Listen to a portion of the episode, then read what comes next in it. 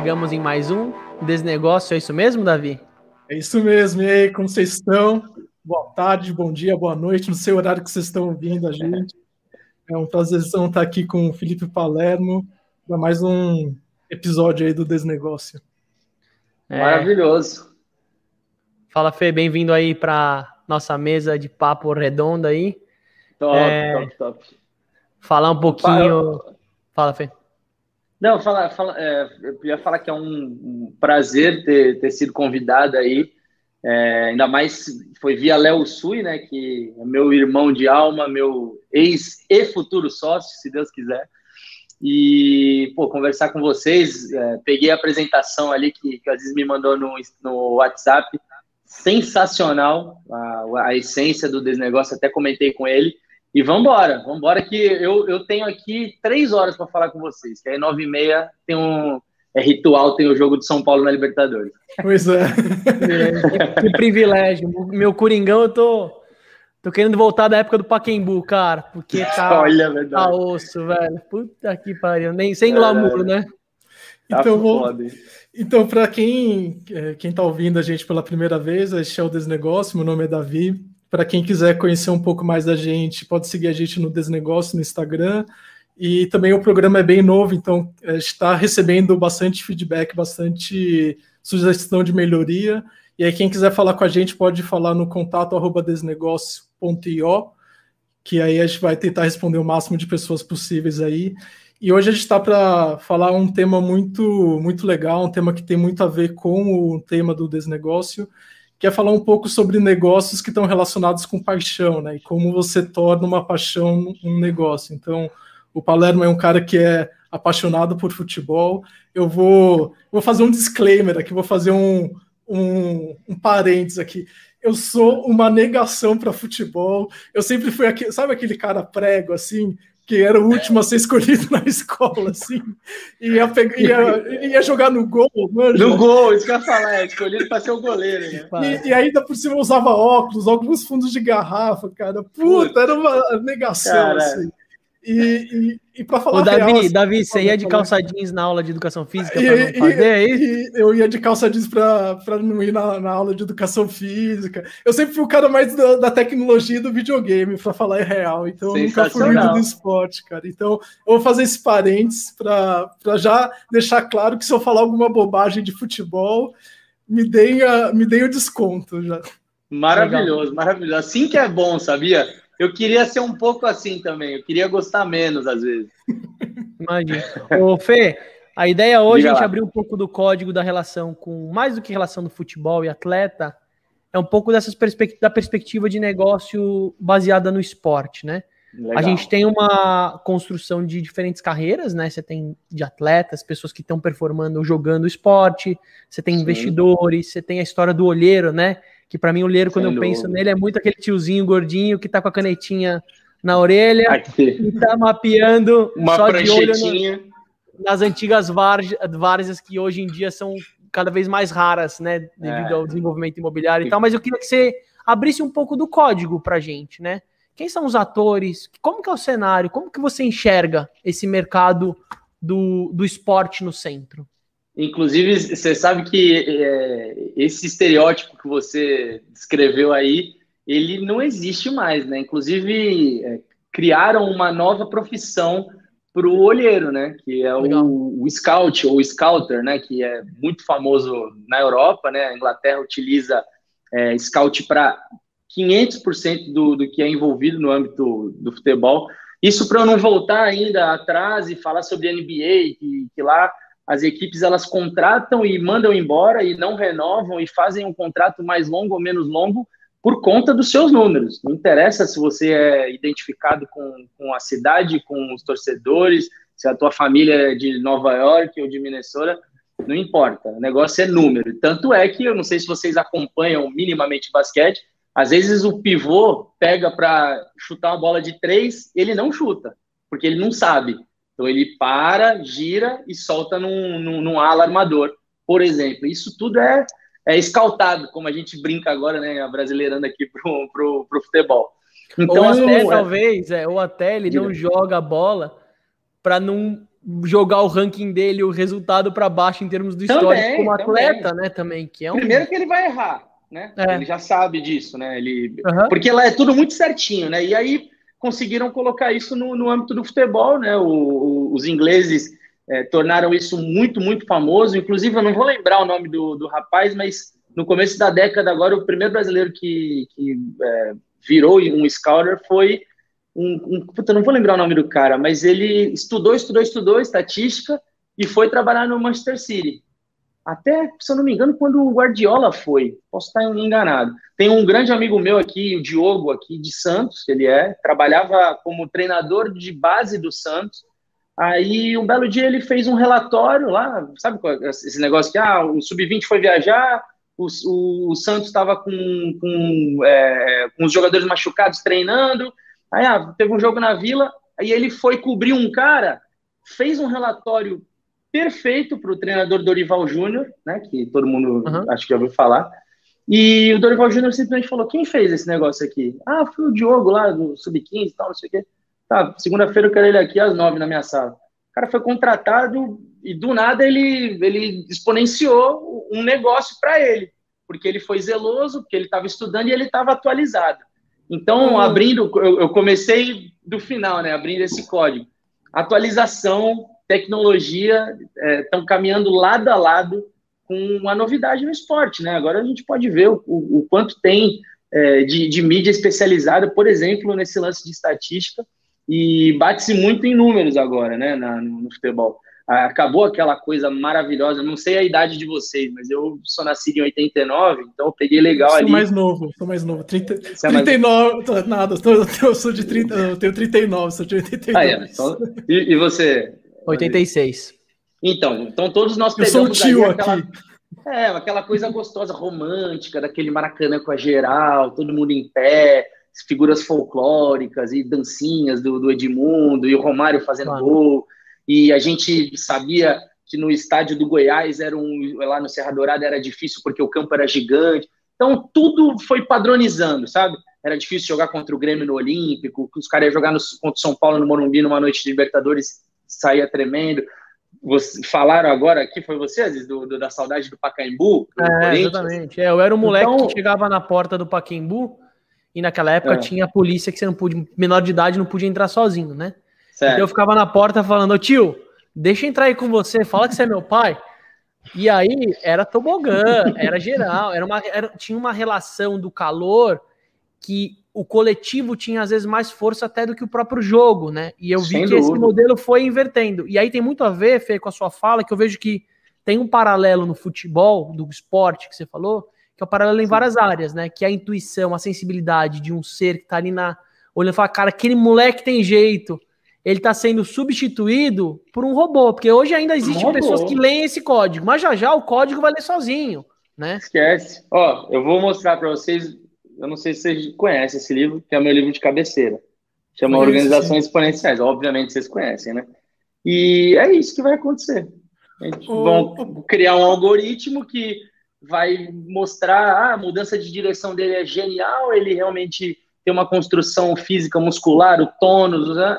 daqui a pouco não, não tem mais, acabou. não há mais espaço hoje, pelo menos no, no esporte competitivo, assim, de, de altíssima competitividade, para o romantismo. E eu não falo isso feliz da vida, não, pelo contrário. É isso que eu, é isso que eu, eu queria sentir também. Eu sou um jovem, eu sou um jovem, eu não digo saudosista, eu não fico também batendo porque é claro. importante também, né, é, a tecnologia, até porque é um puta business, né, a gente não está falando de uma brincadeira que começou 10 anos atrás, é um, um esporte centenário que arrecada, é, sei lá, se chega em trilhões, mas daqui a pouco está chegando, né, porque tem jogador já custando bilhão, daqui a pouco chega em trilhão, e isso né, movimenta muito, né, então é, é utopia a gente imaginar aquela geral, a gente imaginar que é esporte para povo, ainda mais é, agora na Europa, como é que as coisas são com Champions League e tudo mais.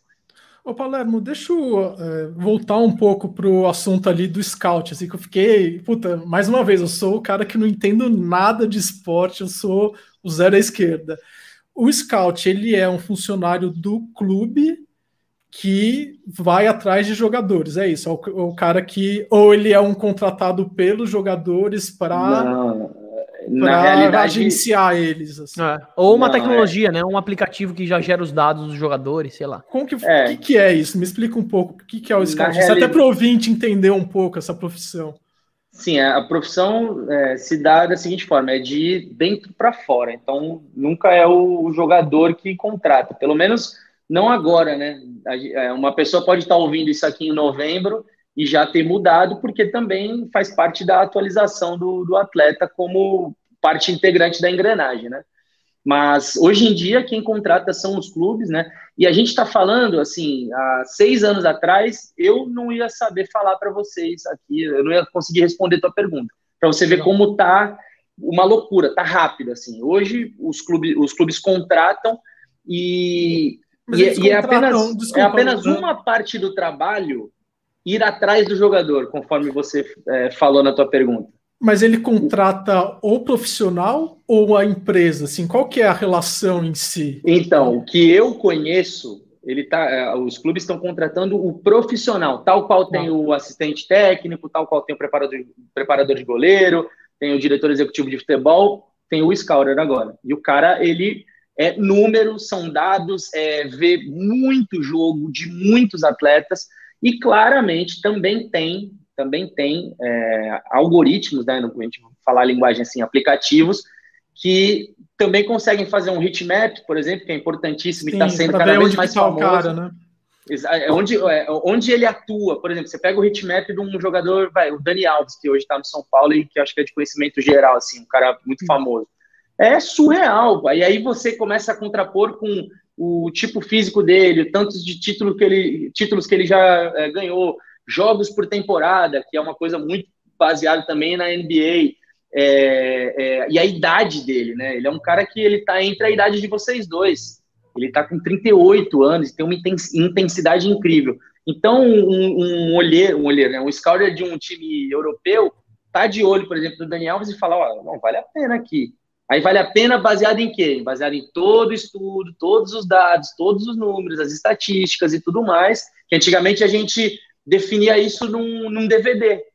A gente falava, hum, nossa, pô, mas ele bate bem na bola, não, mas ele movimenta. Puta, esse moleque aqui, ele tem muita força, ele tem chegada, ele marca muito, ó, o passe é bom, puta, mas ele Sabe que ele você me trouxe, você me trouxe a memória, não sei se é todo mundo que tá ouvindo aqui que lembra, que conheceu, você que tá aí em casa, o primeiro scouter que eu conheci era o Elifute, não sei se vocês lembram, era um joguinho. Elifute, sim, Elifute era o jogo, era offline, né, não tinha internet ainda, era para quem viveu a transição, os jogadores, é. você começava na quarta divisão, tocando seu time, e cada jogador ele tinha sua potência, ele tinha uma coisa que era o caneleiro, né? Ele tinha já Sim. algumas características de jogo. Exatamente. E conforme ele ia se desenvolvendo no, no jogo, ele ia já automaticamente aumentando o valor de mercado, enfim. Então, já tem uma evolução aí de alguém que talvez sentiu lá atrás, quando criou esse aplicativo, esse joguinho, né? Que não era nem aplicativo, né? Era MS-DOS, é, um jogo, era, um, um disquetinho.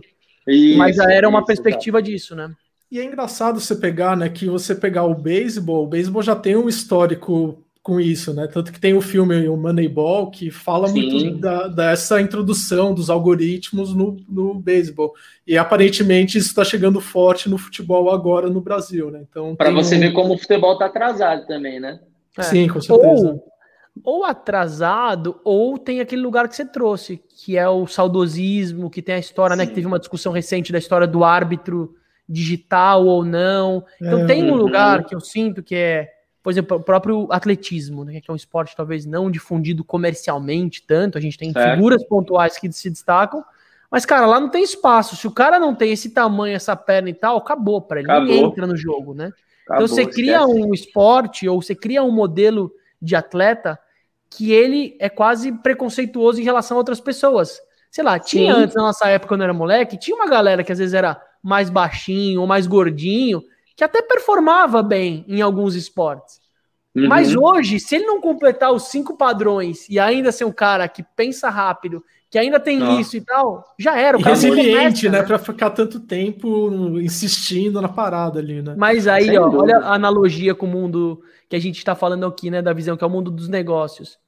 cara, o mundo corporativo começa a ficar chato também. Então, tudo que é corporativo Sim. é performance, é isso. É. Então, quantos negócios incríveis acontecem? Quantos joguinhos que estão rolando agora na Playball? Não sei se para quem é de São Paulo, a Playball é uma das quadras aqui na Pompeia. É, mega tradiça, famosíssima, que deve estar tá rolando nos rachões. Quantas periferias estão rolando no rachão? Que às vezes, como entretenimento, às vezes o jogo é mais legal Com do certeza. que um Corinthians e Palmeiras, cara, que tem aquela tensão tem aquele jogo retruncado, faz um gol segura. Então eu sinto que existe uma, um paralelo do que a gente está conversando, que às vezes é mais fácil da gente falar, né? O exemplo do futebol, dos esportes, com o mundo dos negócios também. Começa a ficar chato. Sim. Imagina a pressão psicológica de um atleta também, que tá ali, puta, meu scouter tá baixando. Caraca, fudeu. Olha a pressão ali, deu bolinha vermelha no intervalo. Cara, e o prazer cara, de jogar? Ah, mas, mas a real, eu vou, eu vou ser meio. Vou jogar polêmica. O cara que escolhe ser atleta de alta performance, ele, ele tem que estar tá pronto para isso, né? Isso que é, ah, não tem jeito. Assim. Então, não, não tem jeito. Eu sei que pode ser mais chato para gente que tá olhando de fora, né? Eu não sei se ele escolhe, não, Davi. Eu não sei, não, eu quero ouvir não... até um pouco disso. Acho o... que ele é empurrado, na verdade, né? É uma coisa que o, Pode ser, o cara é bom de bola. Você acha que você tem opção? Fê, você, você já tem, você foi, teve um período da sua vida que você quis Sim, traçar o caminho de atleta. Cara, se você é bom e o negócio vai, cara, família pressionando, né? Quantos ah, é. pais frustrados agora projetam no moleque hoje que ele tem que ser atleta e, cara, quem disse que ele tá preparado para isso também? Então, é, e outra, é, é, a mesma coisa, é a mesma coisa com o YouTube agora, né? Total, total. O moleque faz três, quatro vídeos, viraliza. Por exemplo, já viram aquele Bernardo, aquela, aquele, aquela criança que o. Acho que o TikTok ou o Instagram é pai do B? É o pai dele que toca? Eu, sou, eu sou pai do B, eu sou pai do B, mas o meu B, de preferência, vai ficar um pouco longe disso. Mas não, não então, esse cara, não. É, teu filho é Bernardo? Você até me arrepiou aqui, velho. Falei, mano, imagina, velho. Não, cara, é, deixa não, ele ser. Então, mas assim, é, tudo bem, é uma delícia, porque a gente tá falando de, de, de, de, de profissões que massageiam o ego. Você é bem remunerado, você tem recompensas, né? Não só financeiras, mas também sociais. É, e é dificilmente a pessoa simplesmente chegar e falar: ah, não, puta, não. Eu estou aqui no, no, no, meu terceiro jogo como profissional no, no, no, sei lá, no Atlético Mineiro, não, vou estudar aqui na, na Federal de Minas Gerais e, e, vou largar. É muito difícil isso acontecer, mas a gente está falando de coisas, é, de, de, alguns degraus anteriores, né? A gente está falando de, de jovens. É, o, o, B pode chegar a um ponto que ele não, não quer mais Tal qual o Yudi. O Yudi chegou um momento que eu, eu vi uma entrevista dele no, no podcast do Flow, ele falou, não, não quero mais, pô. E ele falou, ele ganhava 90 pau é por mês. E o foda é que ele vai ser eternamente Yudi, né? E ele vai ser eternamente. 90 pau por mês, ele não aguentava mais Playstation, Playstation. E aí, cê, aí são os contrapontos já de disparidades sociais, né? Claro. Aí você vai pegar um moleque que vai olhar e vai falar: caralho, tudo que eu queria na minha vida era ficar lá uma pessoa gritando para mim PlayStation e caindo 90 mil na minha conta. Mas, tipo assim, é muito complicado, né? O B é. um dia pode acordar com 25 milhões de seguidores, menos que a Juliette, inclusive, e falar: puta, eu não quero mais isso para ah. dar minha vida, é. e sumir. Então, de fato, tem o lance de empurrar, mas é, aqui no Brasil, mediaticamente, a gente falando especificamente do futebol, é muito forte o sonho de ser jogador de futebol. Até quem não sonha em ser jogador de futebol, se tivesse oportunidade, assim o faria, na minha opinião, entendeu? E, então... e fica eles e, e, é tanto staff hoje em dia. Mais uma vez a gente falando do, do, de como foi um dia, tem uma foto famosíssima do Zico pelado, é, ensaboando o sovaco assim, com escondendo as partes baixas, e o repórter entrevistando ele no chuveiro do Maracanã. É, foda. E aí você foi colocando portas, né? Portas e barreiras. Hoje é um staff tão grande que o jogador de futebol, e eu tô falando assim, o jogador de futebol no nível alto, que representa aí 3% dos jogadores de futebol, né? Porque os outros 97% são extremamente mal remunerados e estão vivendo atrás daquele sonho. E aí tem a mídia com a varinha aqui, ó, e eles vindo atrás. E eles nunca chegam. Analogia da startup, né? 3% das startups ou menos viram unicórnio. É menos. É isso, menos, menos. Então, galera, é. você vê se repete o mesmo modelo, né? E Mesma cria uma coisa. legião de gente, velho, que abre mão de outras coisas. E até Sem o desafio, dúvida. né? E aí, será que eu paro, eu desisto? Vou fazer Sem o quê dúvida. se eu não foquei mais e, em nada? E ao contrário, e ao contrário do cara que, que tenta meter bronca numa startup e, e larga, e depois ele se reconstrói e tenta de novo, e, e com 60 anos ele pode conseguir, o atleta ele mete, ele fica com uma frustração assim, né? O, o ex-atleta, o moleque para de, de, de, tentar com 22, 23 anos e ele vai ter que, ele que lute, né? Com a frustração, ele que vai estudar e, e tentar alguma coisa. E, e, tem muito disso, né? os caras eles querem chegar lá, eles é, a vida inteira muito competitivo. E aí o momento de você largar, eu falo por experiência própria, embora eu não tenha tido a frustração, né, a frustração, porque eu sabia que eu ia precisar abdicar de bastante coisa para chegar lá. Porque quando eu estive no Santos, por exemplo, na, na, categoria de base, e eu saí do Santos, eu falei, é, o buraco é muito mais embaixo e talvez eu, eu queira estudar e fazer outra coisa. Então, foi um, uma opção um... minha eu tenho um negócio legal que eu acho que tem, de novo, mais um paralelo no mundo projetivo do resultado de negócio barra esporte, que tem a ver com a, a gente tolir o momento de desenvolvimento dessas pessoas. Talvez no esporte, sei lá, a juventude, a adolescência dessa pessoa, ela vai ser focada na performance. Hoje a gente vê um paralelo da molecada hoje, com 20 e poucos anos, já quer ter um negócio de sucesso e ela abre mão de coisas braçais, coisas que precisam Sim. acontecer na vida. Então, por exemplo, e acha que tá mão... atrasado, né? Exato. 24 anos, nossa, tô, já se sente velho, já se sente, puta, o vizinho tá performando mais, ele entra Sim. no LinkedIn e vê o outro que foi ali, mas de novo, ele não vê que são só 2, 3%. Ele fica muito nesse lugar. Quando ele passa dessa fase ele não viveu aquele momento importante, tem um buraco na nossa vida, que são bases importantes de personalidade, onde ele teve que errar muito, ele errou pouco. Sim. E aí, como que esse cara pede ajuda, como esse cara volta quatro passos, aí você entra na depressão, no alcoolismo. Isso. Cara, e Sem no dúvida. futebol, se no mundo corporativo, até saiu uma matéria essa semana da depressão com o pessoal que trabalha na Faria Lima, mercado imobiliário, mercado financeiro, uhum. né? Que uhum. tem essa mesma pressão. Eu vejo que é o mesmo código, que é aquele Sim. prazer negativo, você ficar num. Cara, isso gera um puto impacto. Então imagina os caras que não são os 3% e que ainda projetam ser e não chegaram. Puta, passou mais um ano. Puta, meu salário ainda não é esse. Putz, eu não conseguia ir no espaço no clube. Imagina esse cobrança mata o cara, né?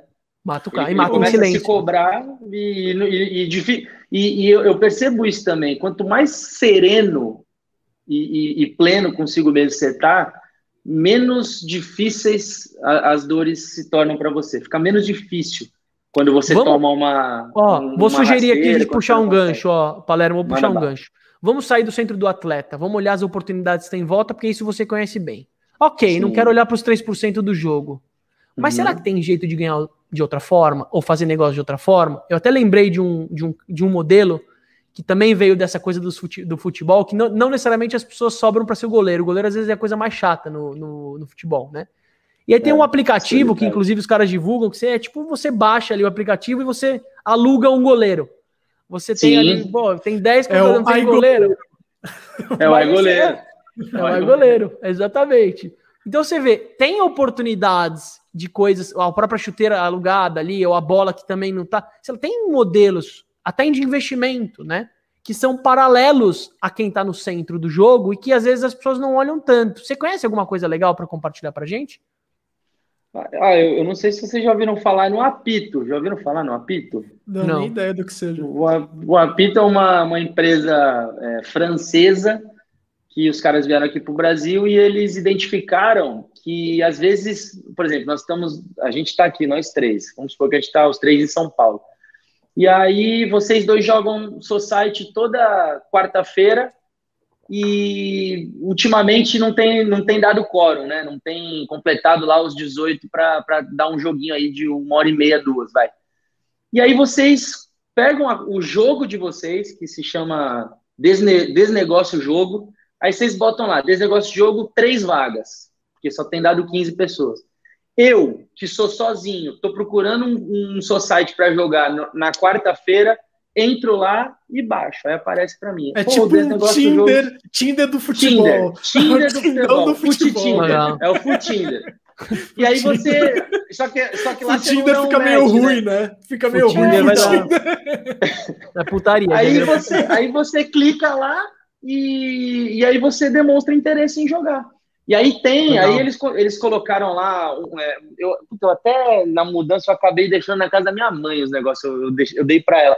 Eles é, gamificaram o apito. Então, o jogo do desnegócio, ele tem um overall de todo mundo que joga. Que legal. Então vocês tipo dão um nota. assim. É, exatamente. É o ele, é da vida real, cara. Ele vocês dão real. nota uns para os outros, e eu, como avulso, também. Inclusive, no último ano, agora, pré-pandemia, né? Vamos, vamos colocar, no início de 2020, eles já estavam com tudo certo para começar a fazer as cobranças por ali. E mais, eles investiram em quadras próprias. Legal. Então, eles transformaram o negócio deles no negócio próprio, né? O core business deles agora é a pessoa ir lá. Também continua podendo alugar outras quadras, até porque não, se todo mundo quiser jogar numa quadra só, não vai ter espaço para geral. Mas olha que interessante, né? É, já eles vão então, ter na quadra própria transmissão ao vivo, já pode ter alguns esquemas não, também ali para ir. Cara, tá tudo, tá tudo infraestrutura, é, né? Tá tudo ah. preparado de automação, né? Toda a parte de automação preparada para ter o mapa de calor. Olha que, que legal. E duas câmeras Ultra HD é, para filmar os jogos e, e, os caras vão começar a monetizar essa porra. E quer dizer, né? Assim que as coisas começarem a voltar, a porque a gente está falando de futebol, né? E enfim, para juntar a galera para jogar bola é um pouco mais complicado nesse momento, mas olha que, que puta negócio interessante e promissor, né?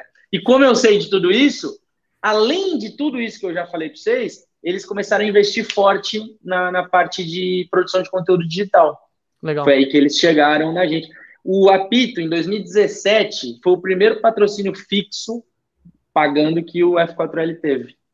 Legal. O... Então, foi e aí, aí entrando no, Cara, que legal a história do Apito. Eu vi, para mim eu Muito tinha top. conhecido uma outra plataforma chamada Boleiros também, que é Peladeiros, desculpa, ah, Peladeiros. Peladeiros, também, Peladeiros. Cara, que bombou, super legal também de organizar esse grupinho online também, mas cara, esse Apito é bem legal que você começa é a misturar os grupos, né? Ô, Aziz, eu posso, eu posso, eu posso estar cometendo um monte equívoco na minha vida aqui, mas eu acho que tem alguma coisa a ver. Depois até o Léo Sui fala em off aí pra vocês e, e, e mete na edição se tem a ver ou não.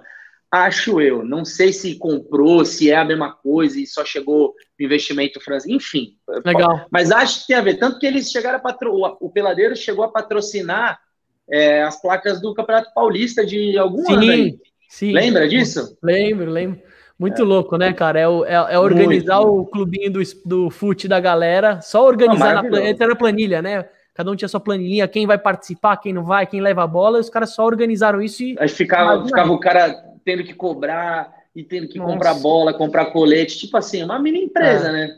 Muito legal. Você vê a tecnologia, mas você vê a tecnologia olhando para algo que já existe e ela só incrementando. Ela não precisa criar algo novo. Sim. É só olhar o problema e achar uma forma de monetizar de novo, menos que monetizar, é resolver um problema e depois você acha um modelo de, de receita, né? Exatamente. Ô, Palermo, deixa eu fazer uma pergunta aqui. Eu sou um cara que eu venho do mundo de tecnologia, mas ao mesmo tempo eu entendo que o ouvinte médio ele não entende patavinas de tecnologia, né? Assim, Sim. boa parte da galera é uma galera mais do, do, do, mundo real, assim.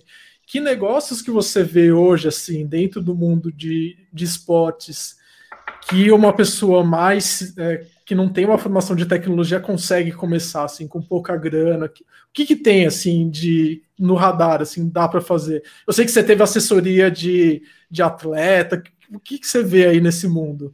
Ou ele é um mundo muito fechado, é impossível de entrar, cara? Cara, posso te falar, é, é uma panela do caramba o futebol brasileiro. O, europeu é mais ainda, né? Porque o europeu, não sei se vocês sabem, só um parênteses rápido, o treinador dá, dá entrevista uma vez por semana, uma vez por semana, não tem esse lance de dar entrevista pós-jogo, por exemplo, e os atletas, eles não falam em centro de treinamento, é só na zona mista pós-jogo. Então, se o teu atleta machucou, paciência.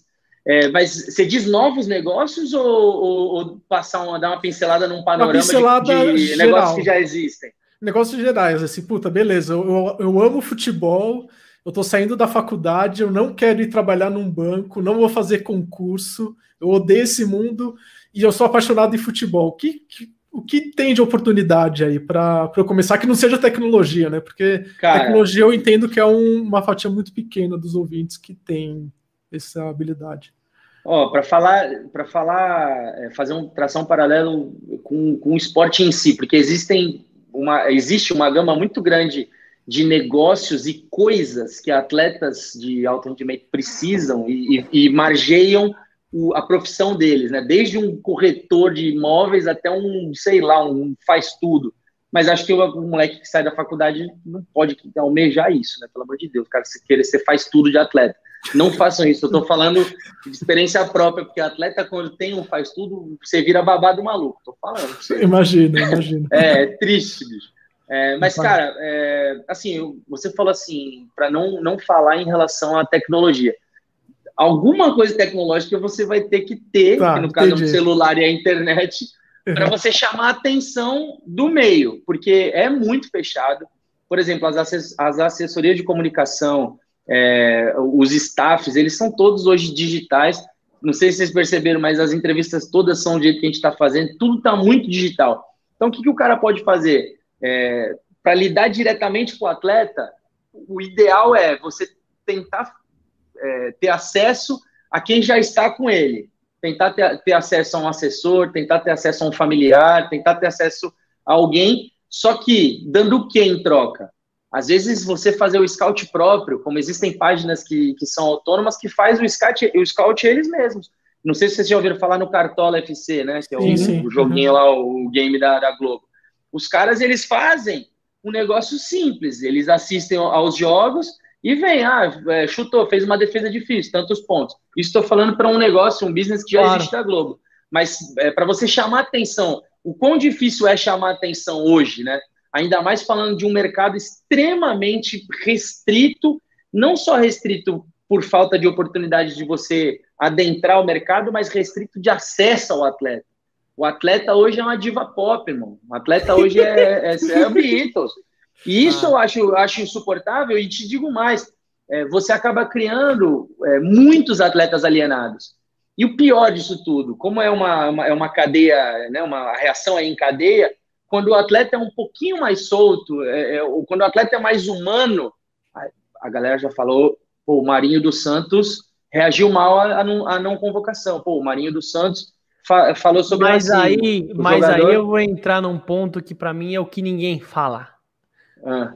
Que para mim, para você que tá ouvindo, eu acho que tem a ver. Tem gente inteligente por trás e essa galera não quer que esses caras pensem também. Lógico. Quanto mais fantoche, melhor para o investidor, para o empresário Lógico, ganhar dinheiro. Sem dúvida. Então a máfia do jogo, desculpa, vou fazer uma analogia à boca, ao tráfico de droga.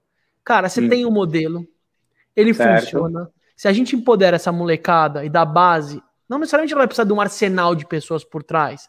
Então acho que tem um lugar pesado, que é um, um lugar de, cara, esse cara é um produto, como Sim. você falou, que ele precisa funcionar dentro do modelo e, cara, quanto mais ele fica quieto e fazer o que ele faz, melhor. Então, acho que tem uma pressão fodida de quem realmente está ganhando dinheiro com isso. Não que, não que não tem gente ganhando, óbvio que tem. Mas, cara, tem gente ganhando muito mais que essa molecada, desses 3%. E quanto mais fechado, quanto mais focado no que ele tem que fazer, melhor. É um absurdo, cara. É totalmente alienação. E outra, não tem é ninguém é por trás. Por exemplo, o time do Corinthians tem um, tem um departamento, sei lá, um, um grupo de psicólogos, pessoas que estão ajudando tem, essa. Tem. Mas tem. De gente, é... Então, vamos lá, só para eu responder a pergunta, né, para eu não fugir da pergunta. O que, que eu, hoje eu estou com 31, já realizei os meus desejos, futebolisticamente falando, graças a Deus e há muito trabalho. O que, que eu faria? Eu faria algo relacionado à produção de conteúdo para o atleta. Para você não chegar bobão, ah, me dá uma moral, olha esse texto que eu escrevi. Você, o que, que eu faria? Eu pegaria, sei lá, um determinado atleta, vamos falar, vai, sei lá, o Gerson do Flamengo, impactante. Eu ia começar a focar nesse cara, trabalhar nesse cara, fazer edição de vídeo, pegar os scouts dele, começar a consumir o cara, ou dois, três, quatro jogadores, pega um, um ou dois amigos da faculdade e taca ali pau, começa a editar os vídeos, começa a mostrar pro cara que ele, ele pode ser estudado e, e você pode utilizar isso para melhorar. Entende o que eu quero dizer? Então, se eu, se eu pudesse falar, não é fácil de entrar, até porque, por exemplo, você entrar no estádio com uma câmera, com uma lente boa para você filmá-lo de lá e, e, e, partir daí, né? Esse é o ponto inicial da tua produção do atleta é muito difícil. Só que, bicho, a internet está aí, cara. Hoje, para você baixar um vídeo no YouTube, é só você jogar no Google. Como baixar vídeo no YouTube? Já vai aparecer lá o White Mate, acabou. Baixou, edita. Eu faria isso. É assim que eu tentaria chamar a atenção de um atleta. E outra, muito E aí você ligado, tentaria vender ligado. serviço para ele, né? Então, Depois, eu ia falar isso agora. Qual que é o, muito, sacada? O mote para mim é business. O atleta, ele é, ele é o produto. Mas isso acabou de falar, ele é o produto. Eu tenho um grandíssimo amigo meu que está se especializando nisso já de longa data e agora ele está começando a colher ótimos frutos, extremamente criativo, que se chama Tainan. Ele é aqui de Santos, ele começou Legal. trabalhando com jogadores de basquete e o moleque é um avião, bicho, um avião. Ele está fechando o contrato de, de, de job, né, é, pontual, é, a rodo para os clientes dele, e cada vez com clientes maiores sem deixar a essência dele de lado. Qual era a essência dele? Ele fazia arte de game day, os caras. Sabe essa arte bonita, toda trabalhada que a gente vê, que começou também lá na Europa? Ele, o, o, o business dele é esse, fazia Mas arte. o business, o business dele é assessoria de imagem para jogador. Em assessoria de comunicação, de, comunicação. De, de, atletas de alto rendimento. Ele não faz imprensa. Acaba tá. fazendo porque a gente sabe que não é, o modelo não é tão bonito como se pinta. Sim. Mas o, o, core mesmo dele é comunicação como um todo. E hoje ele acaba sendo o, o marketing do cara também, comercial, né? A, a, parte comercial do cara. Porque é aí que ele consegue exponenciar um pouco o ganho também, né? Que são na, nas comissões dele, né? Os percentuais dele. Deta detalhe mas importante. É incrível ó, isso. Detalhe importante, a gente tenta sair, mas o, o assunto sempre vai para o futebol, né? É muito forte aqui no Brasil como a correlação do esporte ela tem uma força muito grande com o principal território, que é o futebol, né? Tem um Sim. e é sempre os exemplos são futebol, os jogadores são futebol. E aí eu queria trazer uma experiência que eu vivi em 2019, 2010 com uma atleta de tênis chamava chama Marcela Evangelista. É, isso numa empresa de modelagem de negócio que eu tenho. Que ela chegou, ela precisava, ela, ela tava basicamente qual que é o perfil, né? Eu sou atleta, eu tento ser alta performance, minha carreira acaba cedo se eu não me organizei financeiramente, quais são as minhas perspectivas? Ser técnico, é. Ser treinador, ser investidor ou, sei lá, ou ser personal trainer. Também é. Comentarista no Sport TV. É, exatamente. Ou, ou, criar o seu canalzinho ali e tentar. Mas, de novo, você não nasceu para aquilo necessariamente. Então tem um desafio. Não, exatamente. Marcela chegou pra gente, ela queria posicionar o negócio dela, era uma personal com a agenda cheia, mas, cara, é a briga de encher a agenda.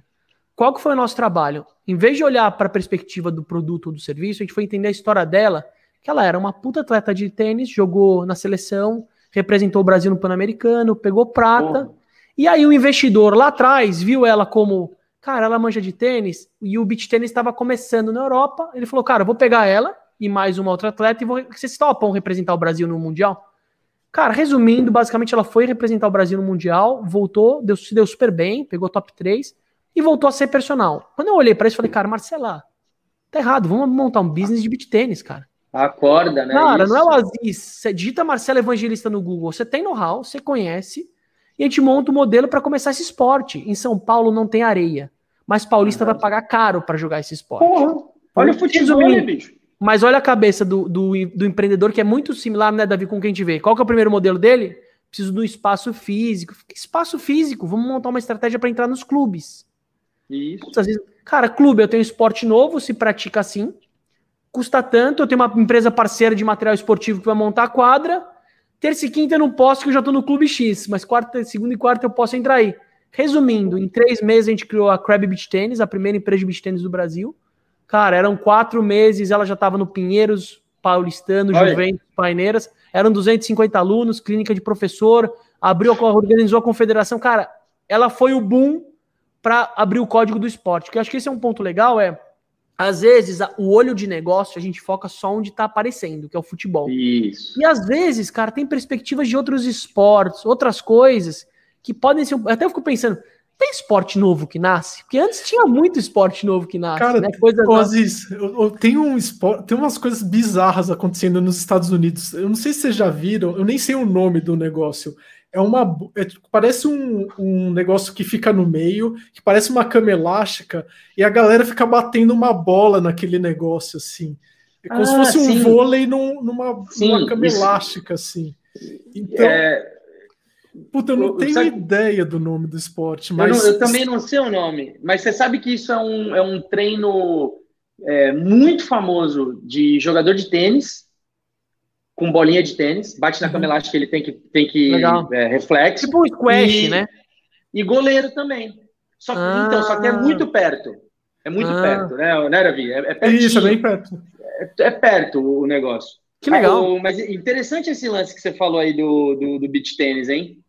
É, porque tem uma coisa. Você, ó, a gente tá no ano, num, não só num ano, gente. Eu não sei, eu acho que faltam 80 e poucos dias, ou 70 e poucos dias para a Olimpíada.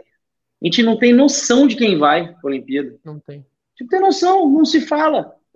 Não se eu fala. vi até uma, eu vi uma matéria legal de um cara que, que é, um, é um executivo, ele acabou optando por não seguir a carreira só ela, ele trabalha, enfim, uma empresa familiar, e ele é atleta de pismo do Brasil. E, e na pandemia, o que ele fez? Ele colocou o cavalo dele na Europa para poder participar dos, dos campeonatos Treinar, que acontecem é. muito mais lá.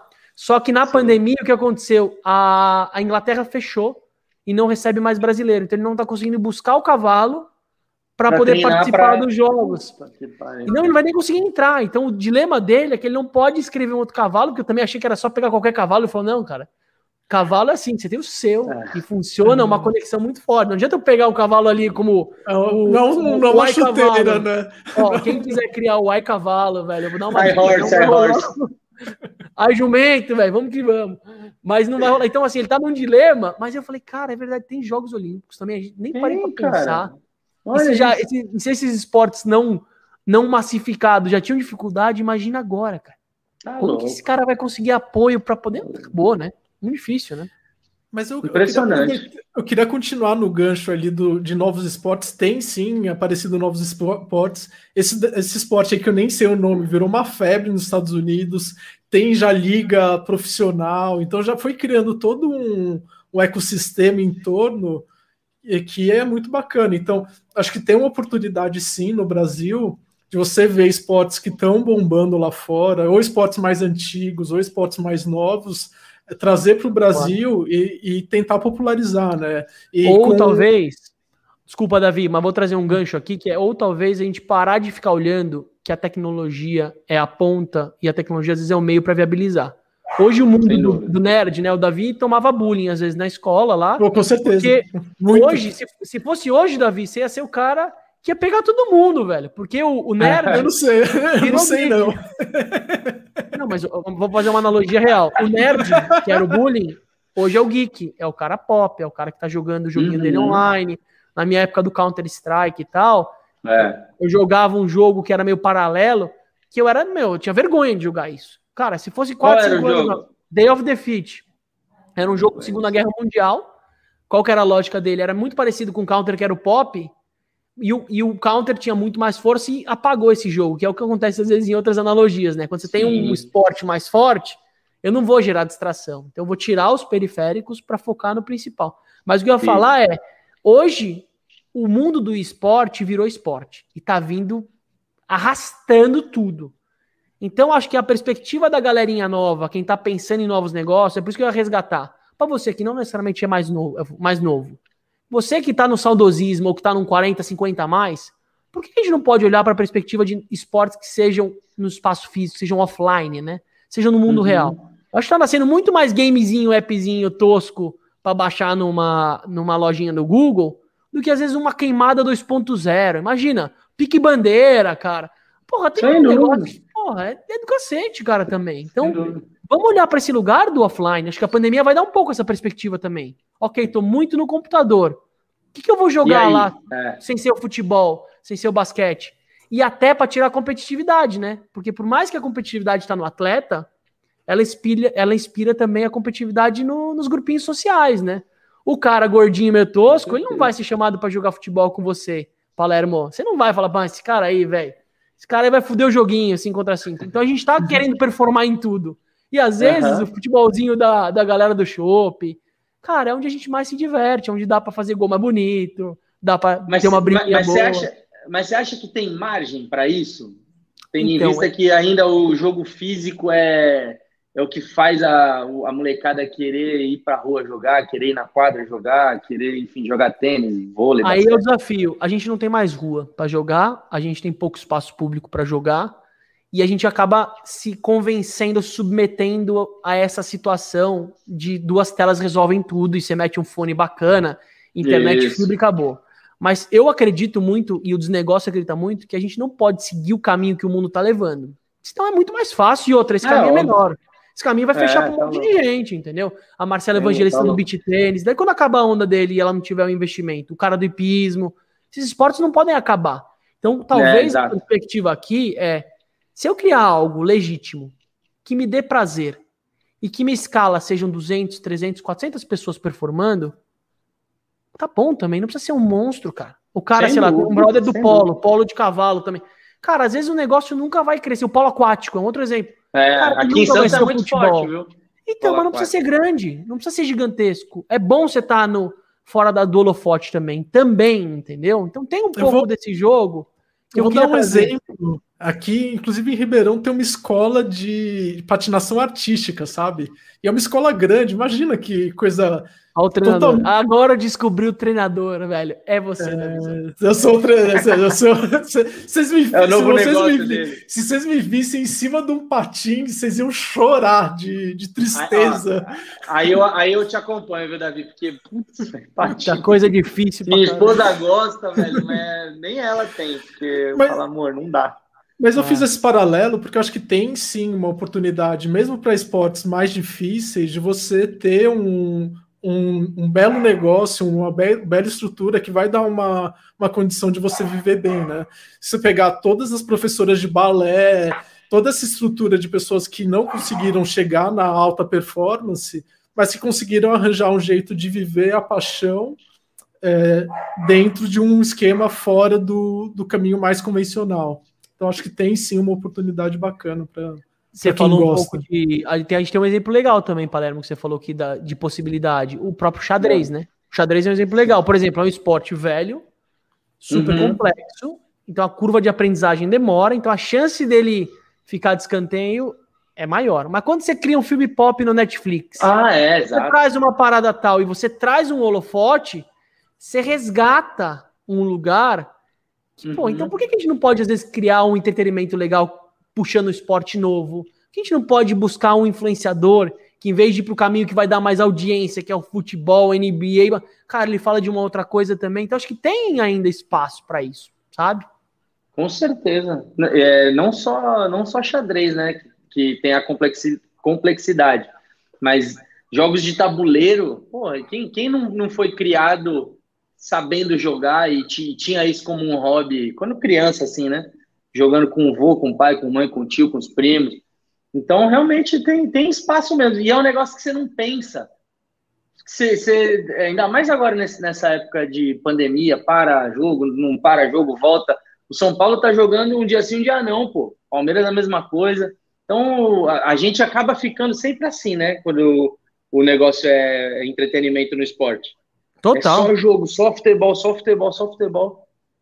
Tem um, eu tenho até um exemplo legal, acabei de pegar aqui de um amigo que eu vou destacar, que é o Leandro.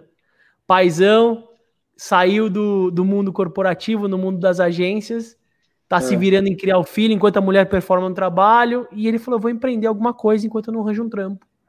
E aí ele começou a empreender um negócio de jogos de tabuleiro, chama Tabula Jogos. Qual que é a é. lógica dele? Pegar jogos da história humana do século ou até milênios antigos, ou seja, coisas que estão se extinguindo. Jogos Genial. indígenas, jogos medievais, cara. E ele faz os tabuleiros à mão, então tábula jogos, galera, se quiserem dar uma gugada aí. Mas você vê, a galera que tá comprando não é só o tiozão. Não, não é só... com certeza. Cara, a molecadinha tá jogando jogo de tabuleiro. Você vê, então precisa de um estímulo pontual. E não um, alguns para a gente poder resgatar coisas que são legais também, entendeu? É, e você pega o tanto que vendeu de jogo de tabuleiro agora na pandemia, a Galápagos, é. que é a empresa brasileira que trouxe Legal. vários jogos de tabuleiro, eles devem ter ganhado uma grana, assim. Ah, com certeza. E mesmo, no, grana. E mesmo nos Estados Unidos agora tem uma mega onda de você é, fazer quebra-cabeça, assim. Então, que isso daí putz, ninguém mais fazia quebra-cabeça. Agora, por conta da pandemia, tá arrebentando de vender quebra-cabeça nos Estados Unidos. Eu não sei como que tá no Brasil. É, não sei se o Brasil Uma galera jogando. Já jogaram Rumicube? Nem não. ideia do que seja isso. Cara, dá um Google aí que vocês vão ver. Rumicube é, é um jogo Você joga de até três pessoas e é, é tipo uns dominozinhos de número, assim. E aí você tem que fazer as contas rápidas na hora. Puto, o bagulho é ah, envolvente, bicho. E aí você esconde o teu. Acho que são, sei lá, se são sete ou se são 14 dominozinhos que você tem assim, você tem que esconder o jogo. E aí, puta, é, é demais. Joga aí, dá, um, dá uma gugada aí que vocês vão gostar. Chama Rumicube. Nossa, você foi falando. R-U-M-M-I-K-U-B.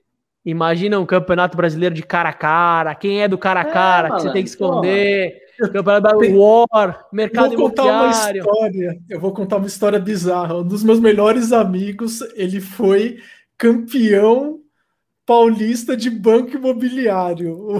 Como assim? Como assim? Qual é o nome sério? dele, Davi? Acho que é o Davi. Enivaldo. Não, não, porra. É o Nivas. É meu, meu Ele tinha 26, 26 hotéis no Morumbi, 13 hotéis no Interlagos. Cara, eu não tenho ideia qualquer história direita. Se eu não me engano, ele tava, tipo, passeando no shopping, aí tava rolando o campeonato, ele se inscreveu e foi bem pra caramba e foi campeão paulista. Caralho. Puta que pariu. Coisa bizarra, cara. 11 casas na Vieira Solto. Bichão é embaçado. Bichão. bichão ele, ele tá foi para a final brasileira, ele não ganhou. Ele só foi na. Só ele foi final. Será que ele coloca no LinkedIn isso, velho? Eu, eu não coloco. Eu, eu faria. Eu faria, eu faria velho. Pô, eu, eu, ficar curioso. Eu colocaria com certeza também. Foda. Pô, tinha, eu não tenho aqui. Eu tô viciado num joguinho que se chama Academia. Já ouviram falar? Não, não, cara. não, não, não academia, puta, academia é ser do caralho. Não, vocês vão gostar muito, porque é um jogo é, que, que, tem, sei lá, acho que são 3 mil palavras, ou 2 mil palavras, que o Cortella teria dificuldade em, em dizer o que é. São Legal. impossíveis, impossíveis. É que ele não tá aqui, caceta. Mas se é impossível, como que se acerta? Aí é que tá o mote do joguinho. Estamos jogando nós três e nossas esposas aqui. Somos em seis. Eu sou a banca, eu sou a academia. Ah, é jogo de, de tabuleiro, ele é tabuleiro. É, ele é tabuleiro, ele é tabuleiro. Aí eu sou, aí eu falo, sei lá, eu falo, vou inventar uma palavra, vai, é, é, sei lá, acetato. Vamos supor que a gente não saiba o que é acetato. Desse lado aqui, desse lado aqui tá escrito um, dois, três, quatro, cinco, tem cinco palavras. Aí eu escolhi a palavra três, acetato. Aí eu falo, acetato. Vocês cinco, minha esposa e vocês e as esposas de vocês, vocês vão chutar o que é. E qual que é o mote do jogo? A resposta de vocês ser a mais convincente. Ah, que legal. Vocês vão é me tipo devolver. Um então. É, tipo assim. Mas, é tipo, cara, de, tem um outro que chama Dixit também, que é de adivinhar a carta, uma parada assim. Esse eu não conheço. Aí quando voltam as cinco é, cartas para mim, eu viro a minha Aí eu tenho que ler sem dar risada, né? Porque às vezes vem umas respostas esdrúxulas e tudo mais, né? De, da pessoa tentando convencer um outro. Aí eu tenho que seriamente ler, eu leio numa ordem aleatória, e aí vocês votam em qual vocês acham que é. Só que é do caralho esse jogo. Talvez jogar seja mais legal do que a minha explicação. Mas é muito bom, se chama Academia. É, acho que é da Grow, se eu não me engano. Muito legal mesmo. Ainda. Que beleza. A Grow deve estar sobre mesmo. Você vê, por exemplo, uma empresa tradiça de jogo tabuleiro estrela, Grow, os caras também têm que se Eu acho que deu uma né? sobrevida, viu, a pandemia para isso. Porque, por exemplo, eu fui buscar em abril do ano passado. Fui, Legal. liguei, liguei nas lojas aqui do Shopping Santos, que eu estava passando o início aqui da pandemia, e fui até lá. Fui Legal. até lá. Não, foi até antes da pandemia, é, porque senão eu não teria ligado, né? Eu peguei no começo do ano passado, foi antes de eu, de eu viajar. Eu não era nem noivo ainda, e agora eu já sou casado. Que loucura. Que beleza. Eu... A pandemia tudo muda, né? Ô, Palermo, eu queria aproveitar aqui que a gente entrou numa parte bem de falar sobre ideias de negócio, coisas muito fora do, da caixinha aqui. Eu queria aproveitar. Eu fiz uma lição de casa junto com a Aziz aqui, a gente trouxe umas ideias de negócio, e aí a gente vai falar para você. E eu queria que você falasse assim, puta, essa ideia é horrível, essa ideia é Legal. boa. Legal. E aí vamos tentar ver se sai alguma coisa dessa história. Eu vou começar Vai, da. Eu vou começar da que eu mais. Será eu começo da que eu menos gostei ou da que eu mais gostei? O que vocês acham? Acho que menos, né? Menos. Que eu menos gostei. Não, acho, podia fazer aleatório, para eu não saber também, né? Tá, eu vou, falar, eu vou fazer aleatório. Então, a primeira é, é criar o Barstool brasileiro. Eu não sei se vocês conhecem o Barstool, é um site americano que faz cobertura de esportes do jeito bem engraçado e, e, é um esquema meio reality TV que eles mostram o bastidor da empresa. então é um esquema bem de é, é bem cobertura esportiva, esquema comédia. É, a empresa surgiu faz uns 17 anos e ela acabou de ser vendida por 450 milhões de dólares. Então, você acha que tem espaço? É, é, ou, ou, o espaço de mídia para esporte já está muito saturado? O que, que, você acha dessa ideia? É, o Aziz vai responder ou sou só eu? Não, todo Vamos mundo, junto. fica aberto, fica eu Acho, eu acho do caralhíssimo. Nossa, mas é muito do caralho. É, bom, os prós. É, humanizar a, a, Vamos falar de futebol? Assim, o Baristu, ele fala de tudo, assim. É isso que é o legal do Baristu. Ele não, é porque aqui... Tipo porque aqui no Brasil, a gente tem, como eu falei, a gente tem. É, o ecossistema do futebol é, é, muito travado, é muito restrito, é muito velho, é muito é muita cabeça assim que é mais do que retrógrado, sabe assim? Sabe um é... ecossistema que você falou, me lembrou que ele tem um pouco mais disso, que é o surf, né? O surf por ser da natureza, eu sinto que ele tem um pouco mais de abertura, saber quem são as pessoas. Com certeza. Tem espaço Pô, no canal beleza. off. O cara faz o luau ali, tem a performance, óbvio, a tem, gente é óbvio. é atleta Fórmula 1. Mas, os caras tem... treinam, cara. Surreal. Exato, mas tem um lugar família, tem um lugar mais solto. O atleta de futebol, bicho, é só ali, né? Então, não é. Mas é o que aparece, não é? Vendem a ideia de que é. Exato, Ó, é esse o ponto. Baseado, baseado no é, Baristu, o nome? É, Baristu é animal, eu acho Ó, legal. Eu baseado acho do no Baristu, o, o Sport TV conseguiu. É, não vou, não, obviamente, eu não vou lembrar o nome da, da porra do.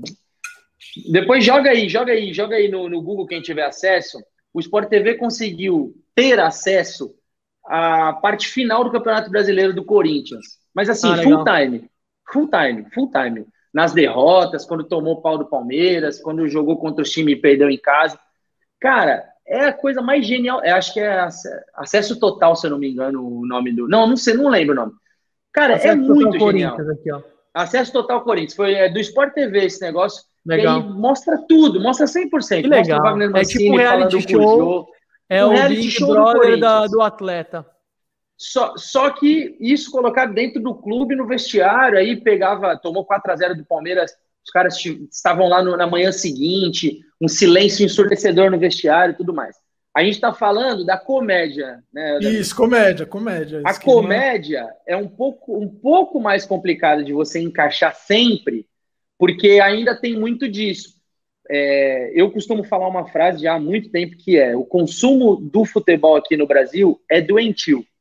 Não é que é ruim, não é que é estranho, não é que é chato, é doentio. É, e, isso, a, a, com o passar dos anos, foi piorando, porque os caras acham que realmente tudo se resolve numa partida de videogame, que você bota o jogador mais veloz no ataque, ele corre mais que o zagueiro, faz um gol e acabou. Só que não é assim. Hoje você tem um time ganhando e a torcida pedindo para o treinador ser demitido. Hoje você, o Palmeiras ganhou um jogo contra o Atlético Paranaense em Curitiba, o, a torcida quase bateu nos atletas no, no, no, no aeroporto. Então ficou doentio mesmo. E é aí que eu dou razão aos atletas. É o, o receio que eles têm de ser mais, é, mais solto, de ser mais irreverente, de ser engraçadão. Pô, é, quando tá tudo bem, por exemplo, vai, vamos supor, o Palmeiras foi campeão da Libertadores e, e, os meninos lá da base postaram TikTok pra caramba. TikTok, TikTok, dancinha, o caralho, cabelo descolorido. Duas semanas depois perdeu lá, ficou em quarto lugar no Mundial. Qual que foi a primeira coisa que eles falaram? É, não foca, é, dancinha no TikTok tem tempo, né? Mas para treinar não tem. É, ah. tá com a cabeça fora do Palmeiras. Então, ainda é um pouco difícil de você colocar é, o humor, a irreverência, a graça, a piada internamente. Mas você ter mais acesso à parte humana, e eu falo também, mais uma vez, com propriedade, que eu conheci vários atletas que eu achava que os caras eram chatos, eram na dele, eram tipo, ah, pô, o cara é meio. Só que aí você vai ver o cara, pô, é sarrudo pra caramba, o cara conta piada, o cara ah. é, sabe de tudo que passa, assiste jo jogos de outros times, é, fica feliz quando um, um, um, companheiro, um parceiro, né, um amigo dele tá no outro time faz um gol. E fica puto também. Os caras que jogam no São Paulo ficam puto quando o Corinthians ganha, e quando joga no Corinthians fica puto quando o Palmeiras eu ganha. Acho, então os caras são seres é. humanos, tá ligado? Mas então, Seria mas genial, um desafio, é, é, a ideia acho que é genial, mas eu acho difícil de rolar aqui, Difícil. por trazer analogia, tá? Porque da mesma forma que o mundo corporativo não estimula, né? O mundo do trabalho não estimula a vulnerabilidade, é mostrar onde o cara é ruim, onde ele faz errado, isso prejudica a imagem. Então existe um lugar, talvez no futebol, que a gente precisa endeusar e os caras têm que ser quase só aquilo. Se você Intocáveis, abre né? um cara, sei lá, usando um negócio que não é legal, o cara xingando alguém, sei lá, eu acho que tem um desafio, porque a, a comédia, uma coisa mais solta da visão, ela precisa estar num ambiente que ele permita a pessoa ser o que ela é mesmo, entendeu? Eu acho que Sim. seria uma quebra animal, eu acho que seria uma puta oportunidade para tirar essa bolha. Até porque, Fê, você tá falando, essa bolha uma hora vai estourar, uma hora a galera, os atletas vão se rebelar, bicho, falar, eu vou fazer Os o que eu cara- os cara- Os caras já estão postando tomando um vinhozinho pós-jogo. Porque, Exato. porque, bicho, no, no contexto pandêmico, tá 100% das pessoas ou tão putas, ou tão chateadas, ou tão abatidas, ou perderam alguém muito próximo. Então, o estresse, ele não, ele, ele não tá só no- nos mais vulneráveis, ou no- nos que têm menos condição, menos acesso. O estresse, né? O estresse tá para todo mundo, né? Tá 100% Sim. das pessoas. Deixa- Então os caras já estão começando a, a- a abrir mais a, a cabeça. Não sei quanto tempo demora para ter essa disrupção, mas eu acredito também que, que, que haja em algum Não, momento. pri- primeira ideia, para estudo, caralho, difícil de executar. Difícil, difícil. Tá, beleza. Em vamos- outros esportes, não. Se Tá, vocês legal. verem, se vocês verem, o, não sei o quanto vocês acompanham também a partir do YouTube, o Desimpedidos, que acho que é um Claro. uhum. eles botaram a série Vai Pra Cima Fred e eles pegaram o melhor time de futsal do Brasil e o futsal permite que haja. Por quê? Legal. Porque não tem tanto fanatismo. Uhum. No Brasil, só existe fanatismo no futebol. E, e existe fanatismo em outros esportes, quando nesses esportes tem a camisa do São Paulo, tem a camisa do, do Corinthians, tem a camisa do Cruzeiro, que aí os a torcida organizada, os torcedores vão no ginásio do Morumbi, vão no Parque São Jorge ver o Corinthians, vão lá Legal. em Minas Gerais ver o Cruzeiro. Então, o que atrapalha de verdade a gente conseguir ter mais maleabilidade, ter mais flexibilidade no business, de deixar a coisa ainda mais legal, Legal. é o fanatismo e, e- e essa paixão exacerbada, essa coisa cega. Ou tipo, seja, então, é, na visão, pensando na ideia do modelo, ele talvez faria sentido se fosse em um ambiente onde a paixão predomina e não necessariamente a alta performance. Então, um esporte menor, alguma coisa que precisa de uma visibilidade diferente, Sem dúvida. porra, seria sensacional. Legal. Vou, vou para a segunda ideia. Então, a primeira ideia, boa, mas não para futebol. Vamos para a segunda ideia aqui. muito senão boa, também, viu? muito Senão boa. a gente mesmo. vai esticar Vai muito lá. aqui. Segunda, Vai, uma ideia mais simples, mais, mais para o ouvinte médio, assim, que é pegar, comprar camiseta assinada de, é, memo- assim, colecionáveis, né? Camiseta assinada, é, toalha, enfim, bola assinada e montar um brechó e vender via Instagram. Você acha é, é possível, não é possível, a ideia é Vou- boa? Na visão, vou É, se, vocês aproveitar quiserem, se vocês quiserem complementar a ideia, pode complementar. Não, vou tá? complementar. Eu lembrei da minha época de moleque, velho. Coringão na veia, época do Paquembu. Meu pai dentista foi abrir a boca da mulher do Tupanzinho, velho. Tupanzinho, mano. Outra coisa que era muito louco era o cabelinho da galera, né? Os caras tinham. É, mano, De personalidade estilo, né? De estilo. Mano, eu tinha Tupan- também. E o Tupanzinho, você vê, ele era o arte... Cara, ele não era nem um cara de alta performance, ele tava ali no meio, mas o cara era raçudo, enfim. Resumindo, meu pai conseguiu ao azizinho do seu amigo Tupanzinho, velho. Ele conseguiu, ele chegou na escola, aquela camisa fedida da porra, que, mano, lavava e não saiu o cheiro do Tupã.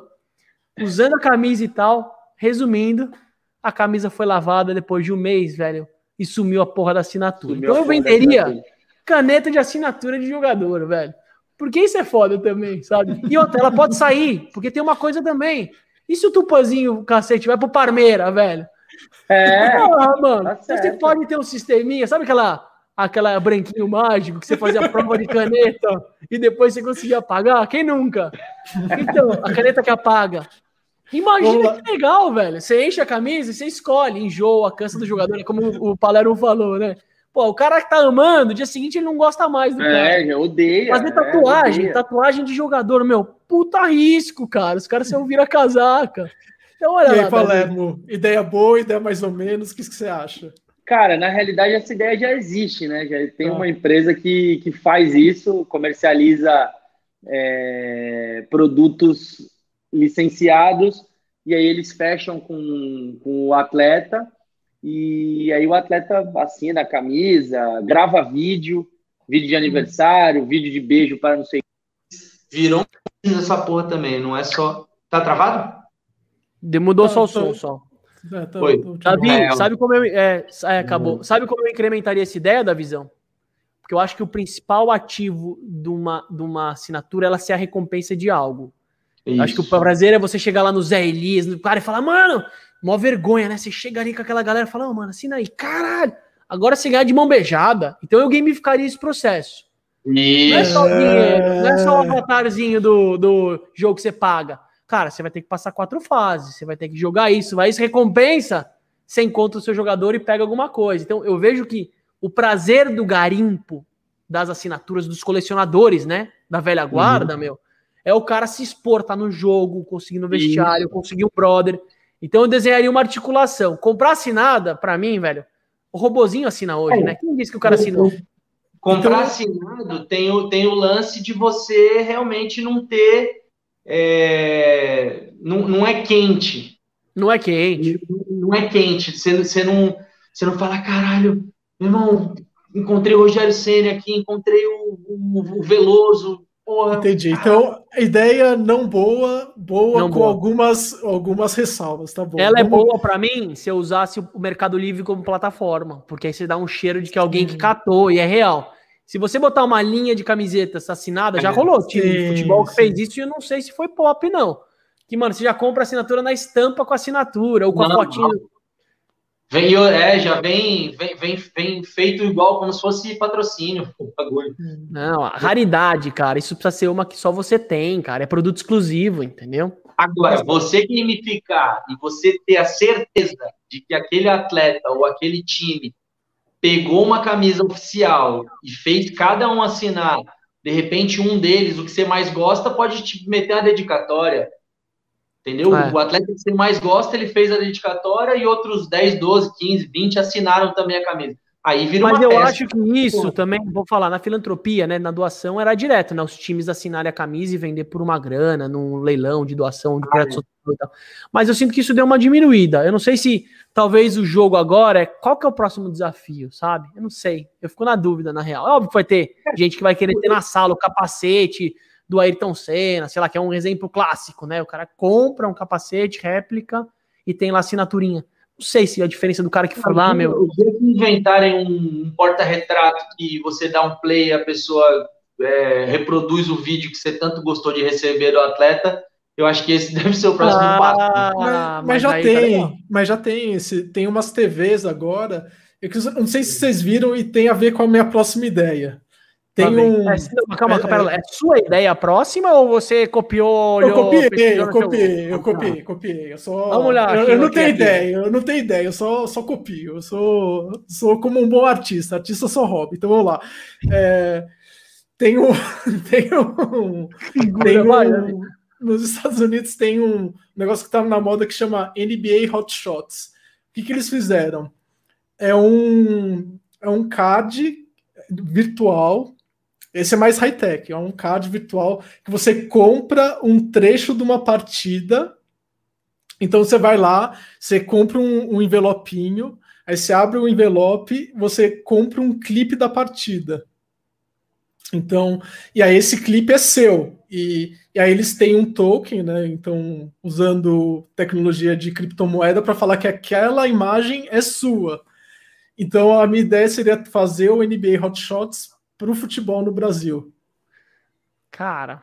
Mas, mas o, clipe é, é, é, sortido, é aleatório ou é, um, é aleatório? É... é aleatório, é que nem álbum de figurinha, entendeu? Você pode ter um clipe super raro, você pode ter o cara lá a voadora, né? o cara que foi expulso, né? O cara chega na. Pá, dá uma Ou você pode pegar um negócio bem bosta dele passando a bola, assim, sabe? Então Nossa, pode. Velho, o que os caras inventam, velho? Puta, os caras são doentes, velho. Não é possível, mano. Eu acho que seria muito sabe aonde? é, o mais raro de todos pegar um, sei lá, os caras no avião indo viajar para um jogo de Libertadores, os caras é. no território é, da seleção brasileira. Entendi, o um negócio de bastidor, né? Aí é do caralho.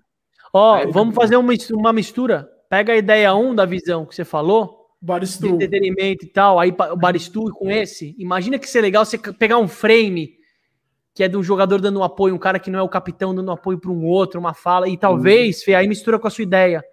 Em vez de você criar um modelo baseado em performance de imagem, a gente pega coisas íntimas, coisas pessoais, coisas que exploram o emocional daquele cara, que abrem um código de vulnerabilidade. Ou seja, pegar um é, um, é, uma foto que aí é legal. Só você vai ter aquilo. Você pode até hackear o modelo, né? Jogar o celular em cima. Mas é pegar o frame do Corinthians que ninguém vai ver. E que a Globo não vai divulgar, ou nem o canal do Corinthians. Isso é legal, hein? Então, Exatamente. E aí surgiram todos, tem os quadros que você usa para exibir esses, essas imagens que você compra do ah, NBA é, Hotshot. Legal. É muito bacana. Então vamos lá, acho que eu vamos. Estados Unidos, isso? Estados Unidos, depois procurei NBA Hotshot, é muito legal. É, é um NFT, então é uma, uma, É como se fosse um token, né? O pessoal que gosta de criptomoeda manja um pouco mais do que eu. Mas em grandes linhas você tem um contrato falando que aquela imagem efetivamente é do Palermo, do Davi ou do Assis. E você consegue, inclusive, vender essas imagens. Então tem o mercado secundário da galera comprando e vendendo essas imagens Davi, como se fosse colecionar. colecionar. Para a gente sair do mundo do, dos Estados Unidos e mostrar o mundo Brasil, que é, cara, uhum. o Brasil tem umas coisas que é muito legal, né, também. Que a gente hoje não está na na perifa ou em lugares que estão necessariamente mapeando coisas legais, mas eu vejo que a, a escassez às vezes é uma mega oportunidade para a gente criar negócio. Às vezes você tem um lugar que é escasso e, cara, se você não criar um negócio para viabilizar aquilo, você nem faz. Eu vi um site que um brother meu que é designer que mexeu, que o cara vende bolinha de tênis. Cara, é só bolinha de tênis. E ele tem um sisteminha também que ele pega e ele recicla as bolinhas. Porque bolinha de tênis, velho, você joga um pouco, já era, velho. Você isola. Cara, é um site, você faz assinatura, bolinha de tênis chega na sua casa, você escolhe o tipo, você devolve as que vem, você junta 10, devolveu, ganha. Cara, o business do cara é o site de bolinha de tênis. O cara ganha dinheiro e vive disso. Mano, é genial. Porque é quando genial. a gente olha esse tipo de coisa, o cara fala, mano, não, calma, deixa eu olhar. Puta, o cara fatura, o cara tem isso, o cara já tem os clubes, já tem uma parceria. Pô, aí no fundo, Fê, se ele pega a ideia de cruzar os jogadores, imagina. Você começa a fazer também uma parceria para jogar junto com outro cara. Mas, cara, olha isso. É só. Não tem outra bolinha. É só tênis. Nem beat tênis, é só tênis. E o cara tem o business disso. Muito massa. Esse você investiria, o senhor Davi, investidor? Eu acho que não. Porra, mano. E se o cara lançar uma bolinha que não estraga? Hã? Não te brilhou os olhos essa ideia? Porra, Davi. Não, essa não. É que o Davi, Palermo, é assim, ó, vou te dizer. Se eu inventar um business que é uma bolinha de tênis que nunca estraga, que dura para sempre, o Davi vai falar, mas como que o cara vai comprar um negócio depois? Recorrência, Estragar porra. rápido.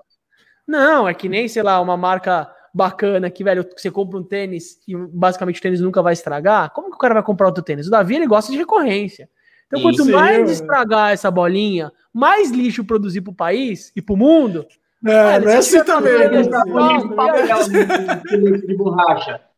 Hã? bolinha de papel com um filetinho de borracha, né? Que é para estragar em, em uma hora. É, bolinha de plástico, da visão é plástico, velho. Não é de plástico. Para de me zoar aí, às vezes, pô.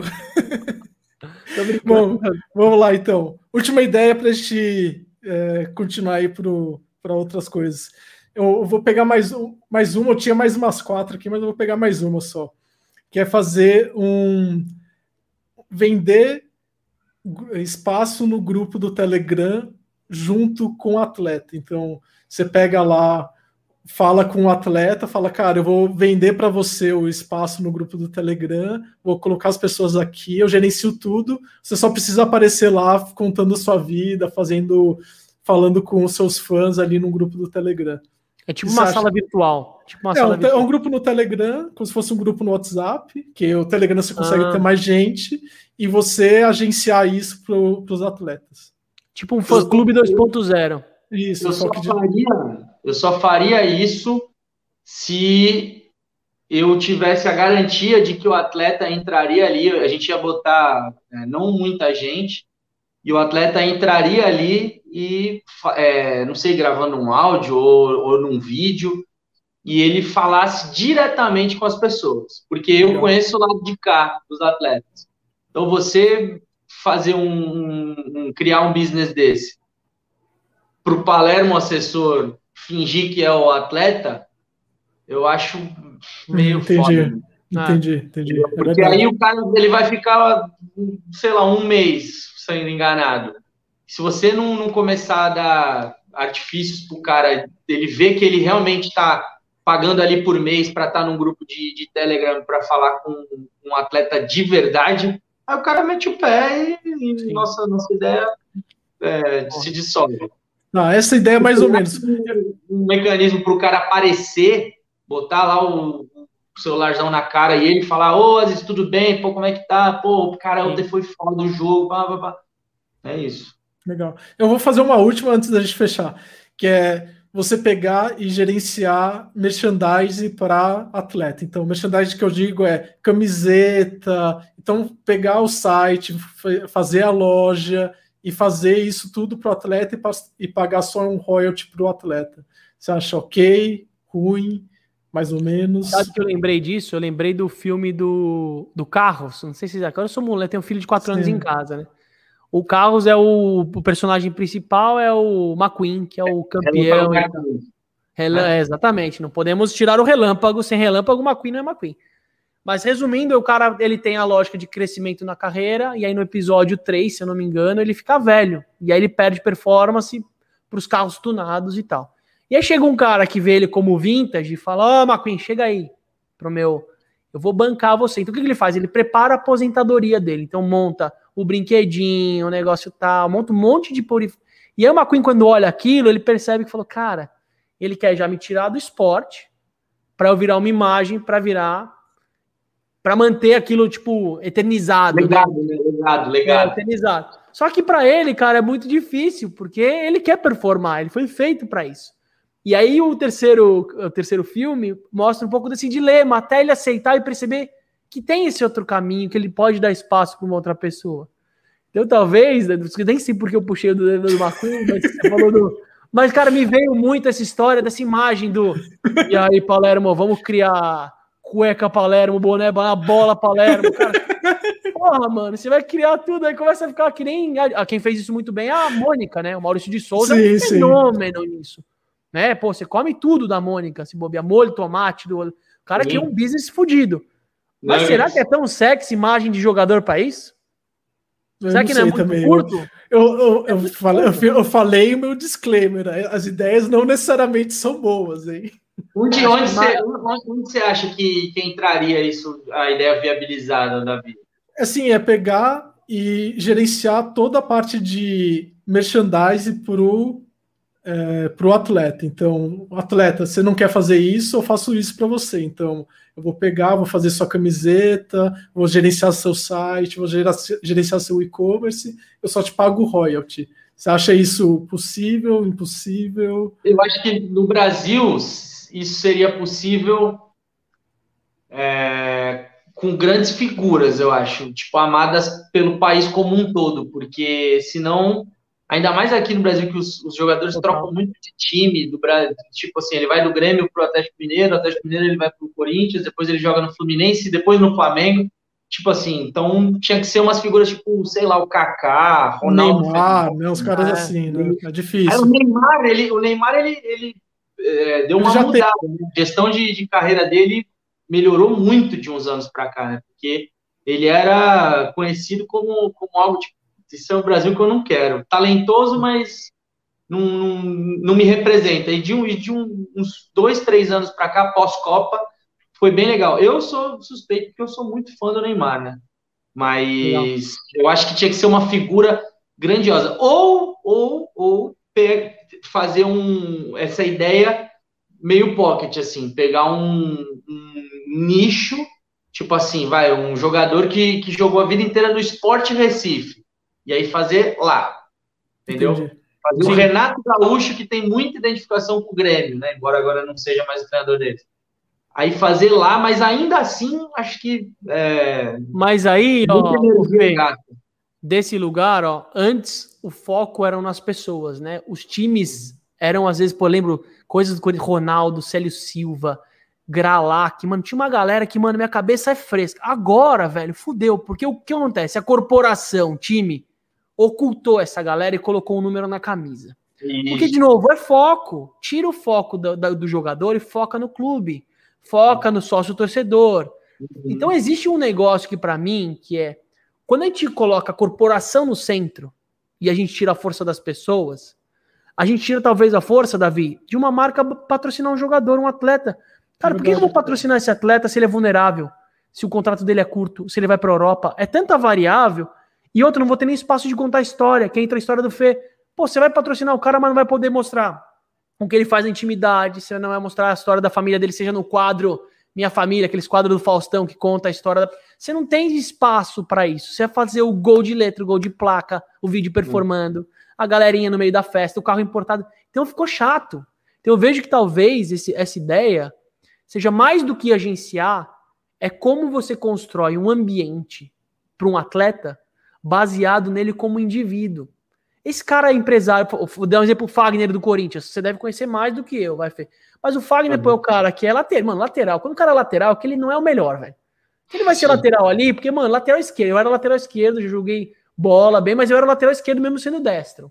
Mas fui jogar no Chile, já joguei campeonato, cara, parei por causa da minha bronquite. Mas eu tinha uma perspectiva de olhar para. Mas resumindo, o Fagner é um cara que é inteligente, ele focou em outras coisas da vida, ele virou referência dentro do contexto social dele. Ele faz os cursos de gestão financeira, mas não no lugar tipo, aprenda a ganhar um milhão, que é os canais que o Davi gosta, da galera de piano de calda. Não, é uma coisa meio, cara, como eu aplico dinheiro assim, como eu faço isso, como eu olho para minha família. Então, eu acho que tem um lugar entre eles, e aí você deve conhecer melhor, Fê, que você tem pessoas lá dentro que viram as referências internas, que eu acho que é o mais legal. Jogadores que não projetam a trajetória, ou seja, o holofote dele, pro todo, mas eles projetam pro nicho. É que nem empresa. Tem empresa que é amada naquele nicho de mercado. Ou seja, no interior tem uma empresa que é amada, Poti, Guaraná Poti, sei lá. Cara, todo mundo ama história, ela tem a ver com a cidade, velho. Eu não vou comer Coca-Cola, não vou comer Coate, foda-se essa merda desse Guaraná. É, eu vou tomar o Poti, velho, porque é da minha família. Então tem um lugar, talvez, que é como a gente constrói essa imagem da visão. Para partir da imagem desse cara, aí a gente constrói a plataforma de marca, né? Porque aí sim você vai alavancar ele muito mais. Pode ser um é, sentido, A gente citou atletas aqui que é basicamente, se você traçar um paralelo simples do ouvinte entender, é, quem são os, os, os, atletas? Assim, que você lembra de cabeça que hoje são comentaristas de jogos na TV e de programas esportivos. Todos eles, sem exceção nenhuma, têm alguma representatividade nacionalmente falando. E, aí a gente vai lá para trás, no início da nossa conversa, onde apenas 2, 3% dos atletas é, são bem remunerados, são reconhecidos, e aí é, é, Série A e Série B do brasileiro, né? E a, e a Série A, muito mais que a Série B. Os outros 97% estão no limbo. Só que eles são atletas, é a mesma profissão. Né? Tá lá, todo mundo no mesmo registro na CBF. Então, é, é muito difícil de viabilizar, por exemplo, essa ideia. Por quê? Porque ele tem que ser, é, e não é minimamente conhecido, porque minimamente conhecido serve para ele ter um bom salário, ter um contrato de três anos num, num Botafogo, no Botafogo tá, tá mal, vai, vamos me zoar aí, num Fluminense, num Palmeiras, aqui no Santos, serve para isso, porque o atleta também sabe a posição dele. O atleta sabe que dentro desses 3%, sei lá, 85% desses 3% o cara ele tem que ralar para o ano que vem ter uma prorrogação do contrato. Os Sim. 15% eles são golden players, assim, eles sabem que vai ser um milhão de reais aqui no Brasil ou dois milhões de reais para cima se ele for para a Europa. Aí são é, é, outra coisa. Só que eles também correm o mesmo risco que os outros. Eles podem se machucar, eles podem ter uma depressão, eles, eles estão né, correndo risco porque a gente está falando de um esporte que você depende da, da sua parte física né, e mental também. É, agora, deixa, deixa, eu, deixa eu botar uma, uma, uma ideia aqui, eu quero ouvir a opinião de vocês. Manda bala, manda bala. Agora, agora ficou bom. Há uns anos atrás, em 2018, se eu não me engano, o Corinthians foi campeão. Não, foi 2017, se eu não me engano. 2017. O Corinthians foi campeão brasileiro e um jogador chamado Rodriguinho era o craque do Corinthians. Tipo, às vezes conheço. Infelizmente eu conheço, mas vamos lá. Ele joga, ele joga no Bahia agora. Né? E começou a ter uma febre de você customizar a chuteira. Uhum. Olha só. tanto é, eu sei também disso porque nós do F4L fomos customizar umas chuteiras, a gente até conseguiu levar uns atletas lá, fizemos um cross e tudo mais, né? collabs assim. A Adidas, percebendo que os atletas começaram a, a, a customizar, né, é, grafitar, botar nome, bandeira, imagens, desenhos, Naquela época, em 2017, a Adidas chegou e falou: ó, aqui a gente tem um contrato, vocês não podem fazer, mas eu vou liberar tipo 30% do espaço da chuteira. Que 30% do espaço da chuteira é basicamente a parte de trás do lado de fora do calcanhar, eles faziam. Uhum. Então, a chuteira está aqui, eles faziam aqui um desenho. Aí a minha pergunta é: o que, que vocês acham disso? Por quê? Vocês concordam comigo que o Rodriguinho é um cara que usou o ano inteiro uma chuteira azul marinho da Adidas? Eu não sou corintiano, eu lembro com um desenho X, um número dele, se eu não me engano era 23 ou 10, não sei, não me lembro. Ou 30, sei lá. Vocês acham que a Adidas mandou bem de falar não, já é muito difícil a gente ter um atleta pagando uma grana anual para você para poder usufruir e trabalhar a sua imagem. Eu não quero que, divida nada, não quero que você bote o, o Deadpool, não quero que você bote o Homer Simpson. É a chuteira em si. Ou vocês acham que eles, que eles acabaram perdendo um, um, um bracinho do que poderia vir a ser uma, uma imagem também trabalhada, de repente a parceria com esse cara que fazia as, as, os grafites na chuteira. Como que vocês enxergam isso? Lembrando que o futebol é um mercado super difícil de entrar. É, queria saber a opinião de vocês. Cara, difícil porque é muito nicho, é muito específico. Eu não sei se eu, por exemplo, se eu fosse o cara da estratégia, da Adidas, o que for, eu investiria essa grana para uma coisa mais relevante do que desenhar uma chuteirinha de alguém, sabe? É muito lugar do Aziz nesse sentido. É uma coisa que vai ser uma onda, acho que negócios não são onda, negócios foram feitos para existirem e para construir em médio e longo prazo. Então vejo que talvez é uma perspectiva de oportunidade, mas eu vejo que é a mesma oportunidade de um investimento num banco, numa ação que você tem que investir. Eu vejo isso uma coisa pontual. Eu até nem consigo associar direto isso a business, entendeu? Porque para mim, cara, pô, mas qual que é a lógica? O que, que tá por trás? É de, de novo, é o chamar atenção, que é um pouco dos pop-ups da vida, né? Então, se o ambiente é caro, a placa, que nem você falou, lembra? Putz, Peladeiros conseguiu bancar. Mano, Peladeiros se bancou a placa do Paulista. Mas por quê, velho? Você tinha milhões de outras alternativas de usar essa grana pra fazer outra coisa, velho. É caro, é parado, não faz sentido uhum. investir nesse negócio, para mim. Óbvio que dá Sim. trabalho, você tem que pensar, você tem que criar um negócio engajado, tem que olhar curto, você tem que ter cabeça de negócio na história. Então eu vejo que talvez uma perspectiva de personalizar uma chuteira é a camada 1. Óbvio, deu certo. E realmente você contando, eu nem lembro, porque assim, ó, eu era fanático pelo Corinthians, eu perdi, isso tem um pouco a ver com o Aziz propósito. Cara, eu me conecto com coisa que tem história, que tem propósito. Quando você perceber que o futebol entrou para performance, cara, não consigo mais, cara. Quando eu sei que tem o que você falou, o cara que não vai chutar bola e tem no futebol também. O cara que vai fazer corpo mole para derrubar técnico, o cara que vai se poupar para outro campeonato. Quando não tem mais aquela raça, bicho, para mim não tem conexão. Óbvio que é o que você falou. A gente, como ser humano, a gente se adapta a querer curtir. Então você vai criar o seu gatilho para ver o São Paulo. Não.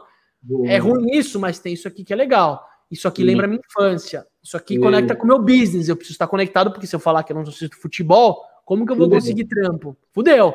Então você se automotiva, é que nem na corporação. Você vende alma pro diabo, você trabalha que nem um camelo, mas você tá no Nubank, você tá num negócio bacana, você tá num negócio bonito. Então você, você se convence que tá da hora ali, entendeu? Uhum. Então eu vejo que talvez esse exemplo que você trouxe da chuteira, cara, para mim é, é tão pontual, cara, que eu não consigo nem avaliar na real.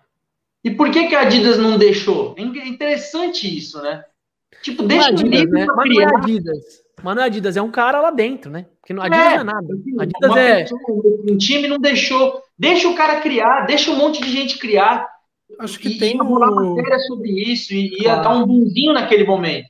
E talvez deixar criar fizesse com que isso virasse mais para frente, ó. A gente, porque a Adidas, eu tô falando porque eu, eu gosto bastante da Adidas e eles têm umas bandeirinhas e uns desenhinhos pré-definidos no site, onde quando você vai comprar uma chuteira, você pode colocar a bandeirinha do Brasil, o símbolo do Flamengo lá de regatas, a bandeirinha de um monte de país, o caralho, os carinhos. Então, em vez, de, em vez de você pedir para pra a, amiga da sua mãe costureira ir lá, fazer o distintivinho e colar como era na nossa época. Agora já é tudo automático. estragar a chuteira, né? Às vezes estragar. É, é isso aí. Já vem de é fábrica. Hoje em dia, uma chuteira boa, primeira linha, é um pau e trezentos. Você jogar sua no, no, no, no, no, no Playball, no apito. No apito, é. Tá ligado? 1.300 reais, gente, pra gente jogar bola uma vez por semana. Ô, Palermo, é. eu vou puxar aqui uma, uma última pauta, que eu acho que é uma pauta legal para a gente encerrar aqui nossa conversa, que é falar um pouco. A gente falou muito de negócios, né? De, a gente falou de um monte de coisas, a gente falou muito pouco de você, né? A gente falou muito pouco do seu momento e, e a gente acabou. O, o papo foi fluindo, a gente acabou de fazer essa parte mais institucional ah, até. Fica gostoso, né? Tá gostoso. Mas eu, eu queria entender assim um pouco, Palermo, assim, qual que é o seu momento hoje, assim, e explicar um pouco o seu momento e, e, dar um pouco de dicas de quem tem vontade de, de trabalhar com uma paixão, assim, que eu sei que você tem esse, esse lado, assim, que você teve a, a Global Esporte Assessoria, você está nesse mundo, o F4L, você está nesse mundo, assim, né? Então eu queria que você contasse um pouco o seu momento e desse dicas, assim, cara, vocês que querem fazer isso, façam, não façam, sigam esse caminho e conte um pouco aí para o ouvinte o, dicas do Palermo aí de como seguir a vida.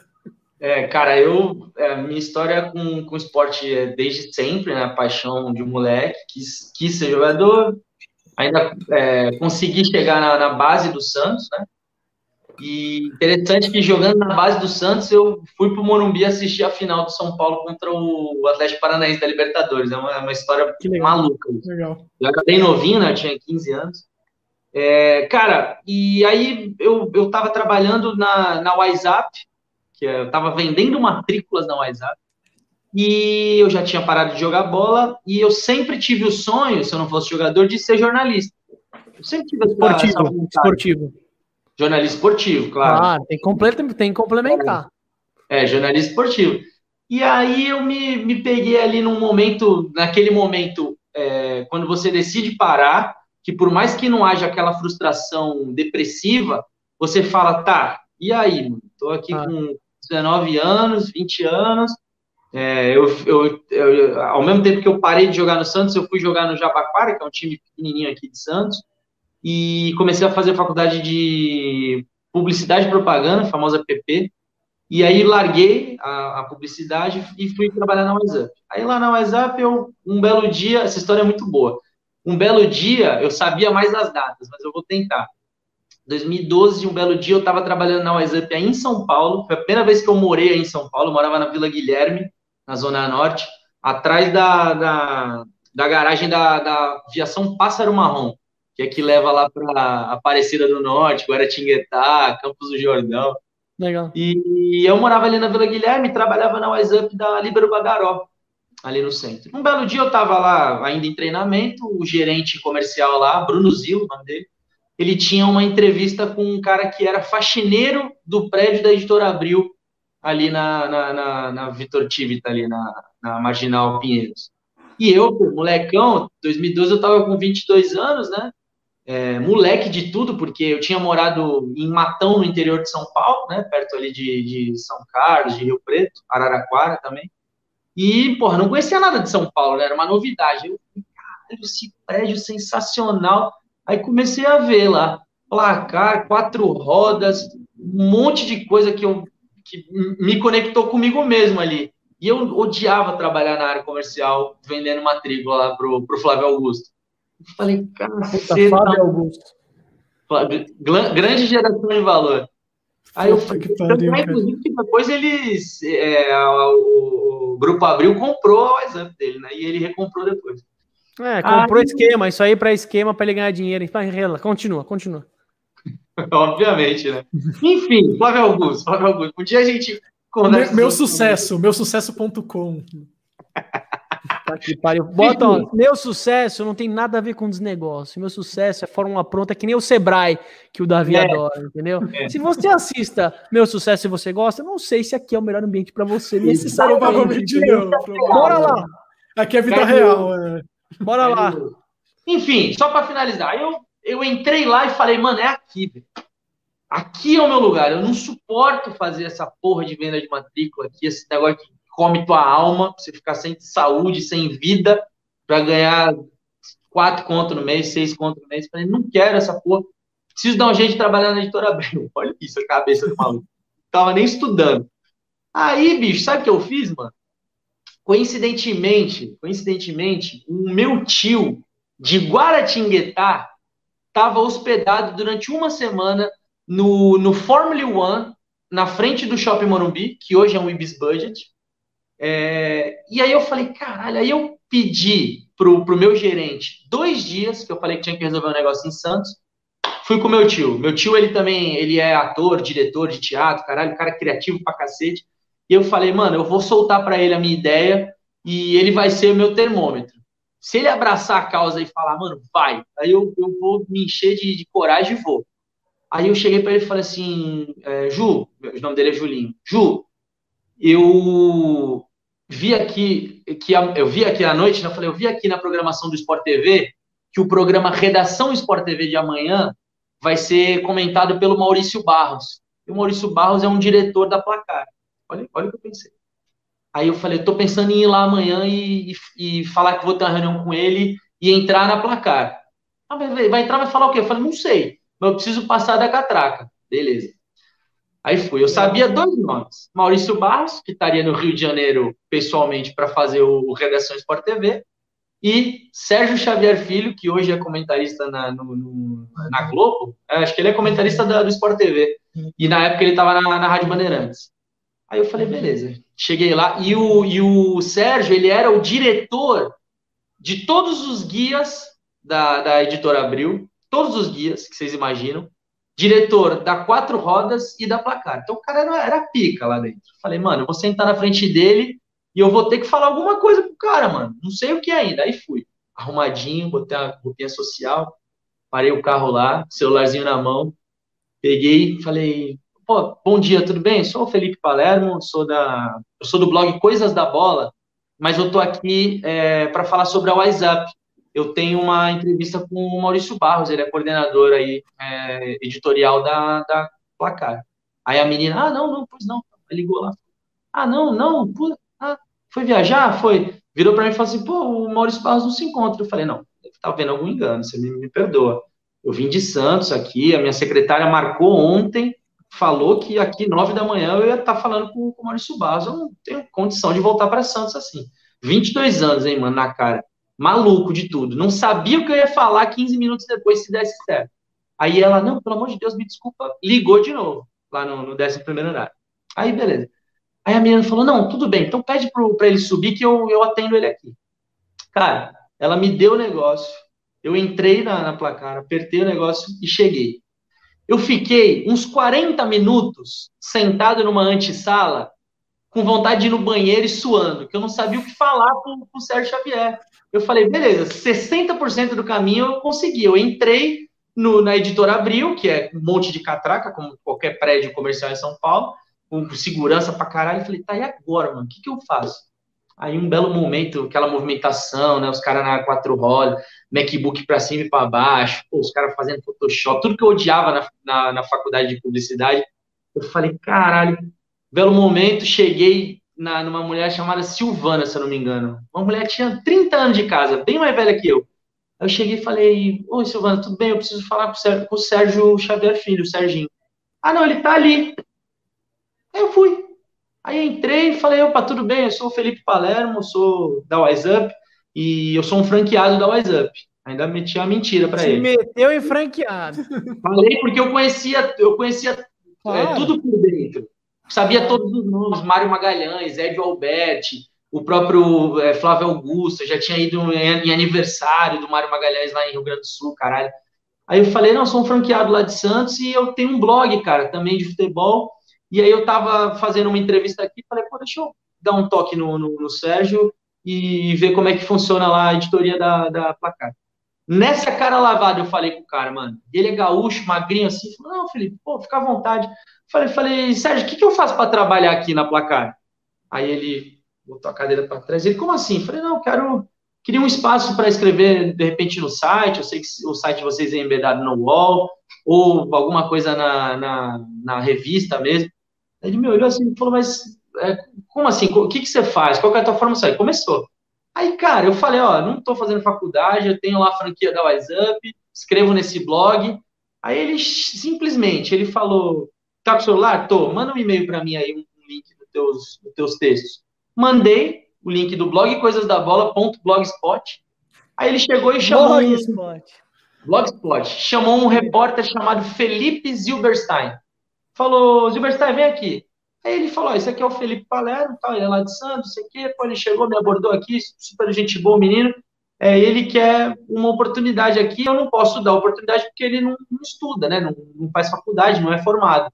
Agora, como ele jogou bola no Santos, ele conhece o Neymar, conhece o Ganso, conhece os meninos que estavam ainda ali naquele timaço do Santos do início da década. Ele vai, vai ligar para os caras para você conseguir fazer entrevista. Ele vai te ajudar a falar sobre a base do Santos. E aí eu fiz Legal. uma matéria uma, eu fui coautor né, da matéria com o Felipe Zuberstein, e dali eu iniciei toda a minha trajetória. Eu, eu fui lá fazer a faculdade de jornalismo.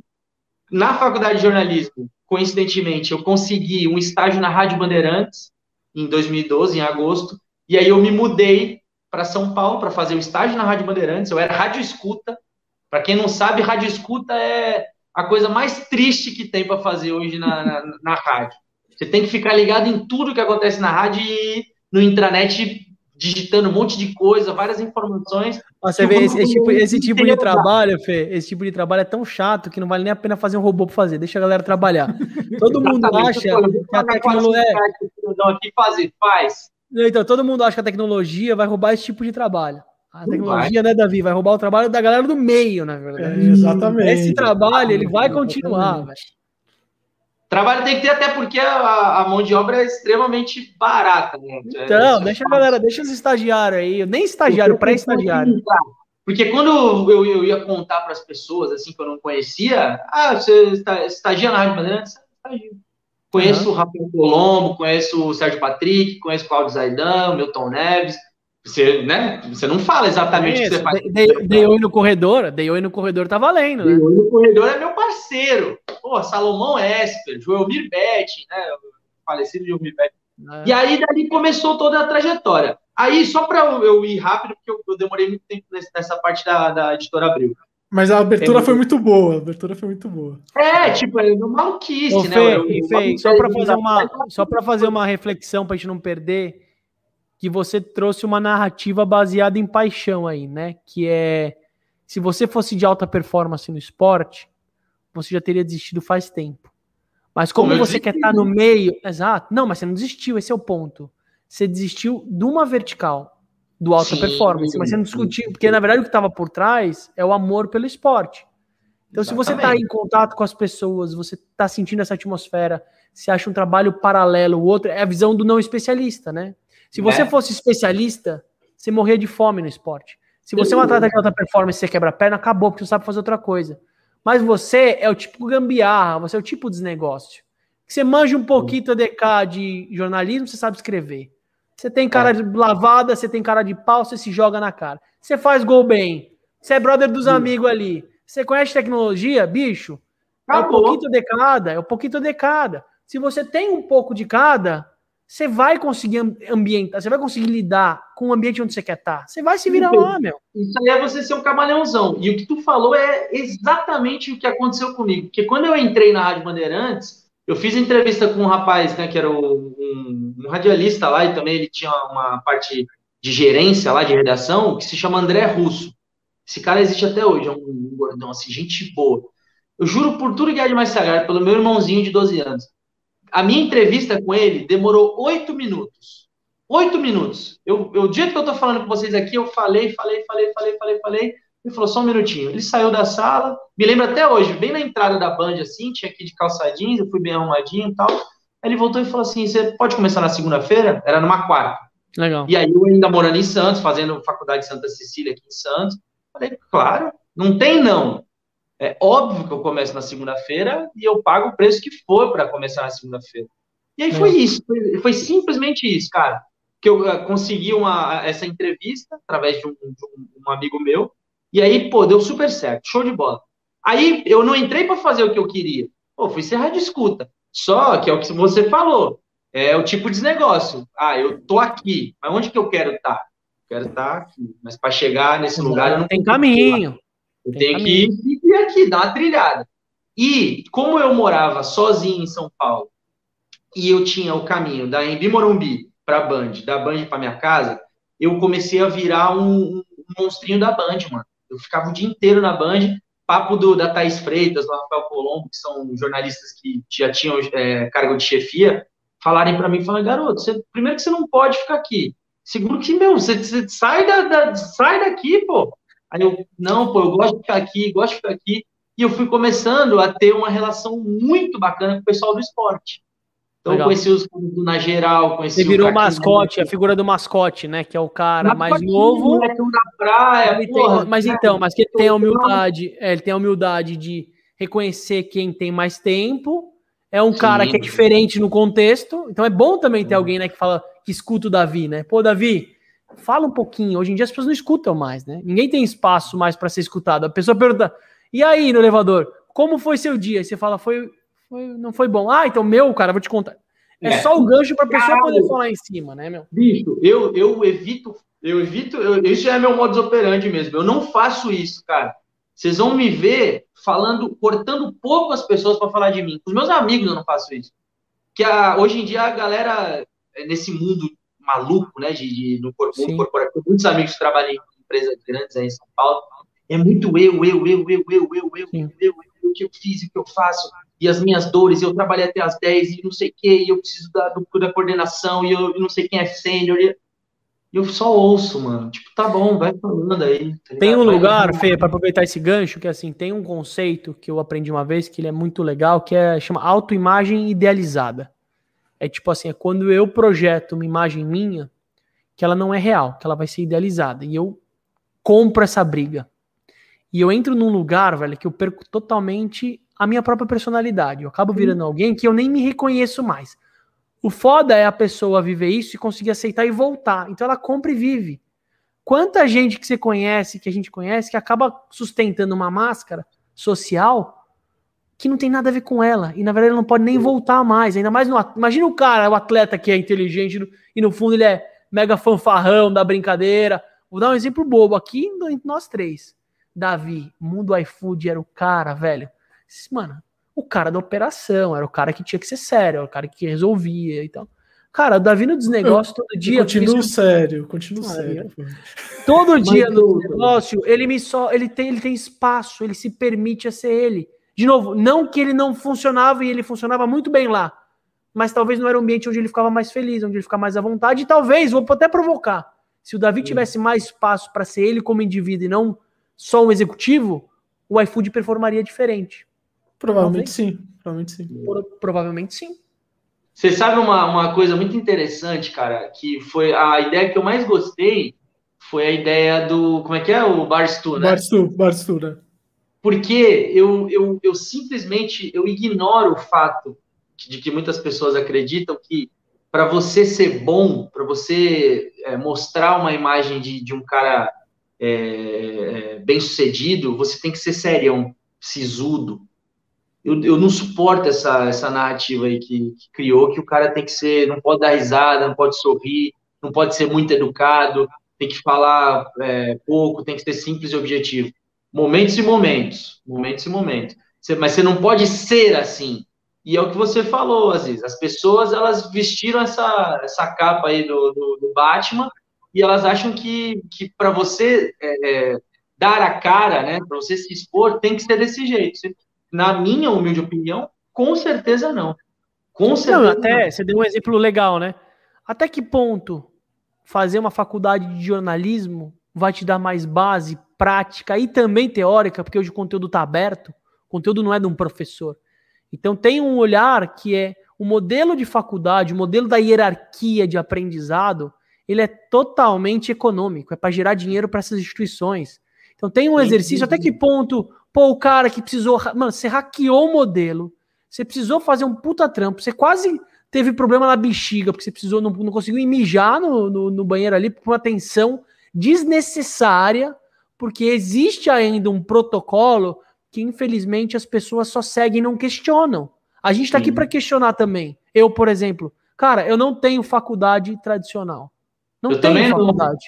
Não. É, eu não tenho. Parte da minha história, eu então, não. Eu não, eu não tenho carteira de trabalho. Não tenho, velho. Óbvio que não tem glamour. Eu passei por várias coisas que não foram simples para poder chegar aqui hoje. Mas hoje eu posiciono o negócio, desenho ajuda a posicionar startup, que dá muito certo. Eu repenso empresas familiares. Eu dou aula. Eu abri um TED. Tem um lugar também da gente desconstruir que, cara, quanto mais autêntico, use o conteúdo aberto para você. Mas, cara, a jornada, não tem essa. Por exemplo, o jogador de futebol. Ô, Davi, você joga bem bola? Qual time que você já jogou? Pô, se não jogou em quatro times, o cara não é bom. Tem uma hierarquia, bicho, que não funciona. Que, porque, sabe, tem exemplos de, de atletas que se descobrem atletas não no começo da vida, né? Sei lá, o cara começou a jogar com 14, 15 anos às uhum. vezes. E, não, mas já tá assim. velho. Então, e tem gente que dá uhum. certo, desponta. Então, acho que o DNA de paixão é o que te levou nesse lugar. Fê, você só tá aqui uhum. falando com a gente hoje, por quê? Porque o Leozão, que tá aqui ouvindo a gente, lembrou de você como uma referência que não é o cara que está realizado no futebol. Desnegócio sobre 15, é, pessoas 15 minutos à frente. Eu quero que a galera te olhe aqui, quem quer saber de esporte, quem quer entender como agenciar jogador, quem quer eventualmente discutir e perguntar uma ideia de negócio, como o Davi falou. Gente, Felipe Palermo, o cara vai atender o telefone. Ele vai ter uhum. muito mais acesso do que o diretor da mesa, o presidente do cacete A4. Esse cara tá sozinho numa sala de reunião tomando decisão. Esse cara nem tá mais fazendo esporte. Quanto Sim. o cara que tá projetando como o cara que mais conhece de esporte tá fora da operação do esporte. O cara nem sabe mais o que é o, o dia a dia de um atleta, de um jogador. Porque, cara, é hierarquia. O cara tá lá em cima, ele precisa tomar a decisão. Imagina um presidente de clube, gente. Tudo bem, tem muito bandido, tem muito cara. Mas, cara, puta lugar difícil do cara tá. Ele tá muito longe, às vezes, da realidade. Imagina a pressão social nesse cara. Se nego derruba o, o próprio caso do Santos. O último presidente do Santos, mano, ele morava no prédio do meu pai, aqui em São Paulo. Não vou nem entrar no quesito que eu nem tenho profundidade para saber. Mas a tensão social do cara, velho, era fodida. O cara tinha desafio de vizinhança. Hora ou outra batia gente querendo matar ele na porta. O cara tinha segurança disso. Por mais que ele possa ter entrado por uma ideologia e tal, entra num lugar que a própria mídia constrói uma imagem sua, que o cara é o cara. Puta, dava. Esse, esse, esse nosso podcast aqui ele podia ter oito horas, porque é uma outra coisa horrorosa esse negócio de como a mídia difunde e alimenta mesmo essa imbecilidade mesmo do, do como que o cara vai, vai bater na porta de, um, de uma pessoa que trabalha, porque ele está cobrando que o presidente de um clube faça um trabalho diferente, baseado em quê? Às vezes eu fico vendo, ah, mas é, o clube tal quer trazer um jogador pagando 10 milhões. Gente, o teu nome tá, tá sujo, você não, você não consegue comprar uma pizza no fim de semana, você não faz a tua gestão financeira e você quer falar do clube, meu. Então, mas aí, Fê, aí eu vou, dar, eu vou aproveitar o gancho. Para você que quer começar um negócio, por favor, não crie nenhum negócio, nenhum, que tenha como base de receita uma mídia. Porque senão você vai ficar refém desse modelo. Seja você a quermesse do bairro, a quadrinha dos brother. Cria um modelo que a sustentação dele seja por ele mesmo. Porque se você criar um modelo que você tem dependência de 10 milhões de pessoas, até o nosso desnegócio, né, Davi? A gente conversou isso antes de começar. Bicho, eu prefiro ter um canal de 50 pessoas assistindo, onde eu sou relevante para 10, do que ter um milhão de pessoas que simplesmente eu dou um peteleco na orelha delas por questão de audiência. Posicionar é abrir mão da outra parte da audiência. Quando o Davi trouxe lá do Sebrae e eu trouxe agora, do, por exemplo, do meu sucesso, é que, cara, a gente não acredita nesse tipo de coisa massiva. As coisas, elas têm que ser alfaiates, elas têm que ser feitas sob medida. Dá trabalho. A escala é mais difícil, da visão, mas você é muito melhor na escala do que eu. Não dá para gerar escala em negócios com uma puta entrega legal, com uma com história certeza. incrível. Porra, claro. E outra escala não é um bi de usuários. A China não é exemplo, necessariamente, de performance, de qualidade de negócio. Ela é exemplo Sim. de performance, de número. Mas, cara, você tem cidades, países menores, regiões que têm negócios muito mais incríveis, onde o empreendedor tem mais prosperidade de vida, mais tempo, mais prazer. E, cara, ele não precisa ser gigantesco, estratosférico, nem sustentável, gente. A própria projeção do Neymar. Você conhece o Neymar mais do que eu. Nem sei o quanto você conhece, se é só de corredor ou não. Mas o lugar que ele tá também não tem glamour. É difícil pra caramba também, é uma pressão social. Entender, o, o Aziz, tudo que a gente está falando aqui, eu espero que sirva como também uma reflexão para quem se disponibilizou a nos assistir. Porque tudo que a gente está falando e que tem é, tem, tem, é muito pertinente, ela esbarra na paixão, no consumo é idiota que é que, que a gente tem aqui no Brasil relacionado a futebol. Porque o cara não consegue nunca entender e conceber a ideia de que o Neymar realmente ele não está num, num, lugar é, é, sossegado. Por quê? Porque a gente linka 500% com grana, com money, com dinheiro. Com, com... E aí, Quantas ó. dele estão tão de boa? Tudo bem, muitas. Mas não é fácil também estar é, tá na pele do cara. E para você Mas, que chegou agora, né? Não, e, e aproveitar, aproveitar, Fê, para você que chegou até agora aqui, uma hora e cinquenta, não sei quanto tempo vai ficar na edição disso, mas ficou longo. Cara, para você que não tá vendo a gente, cara, o Fê é um cara que tá de bonezinho, blusinha de gorro, numa casa que tá vazia, que ele acabou de mudar para Santos. É um AP, deve ter cara de AP, um AP pequeno. Cara, é o da visão, velho, tá na casinha dele no interior. O cara já foi um dos caras mais importantes da operação do iFood e abriu mão desse engodo, desse mundo que é um. São pessoas comuns, velho. Então, talvez não tenham necessariamente a realização financeira de uma Sim. projeção de alguém que virou ídolo.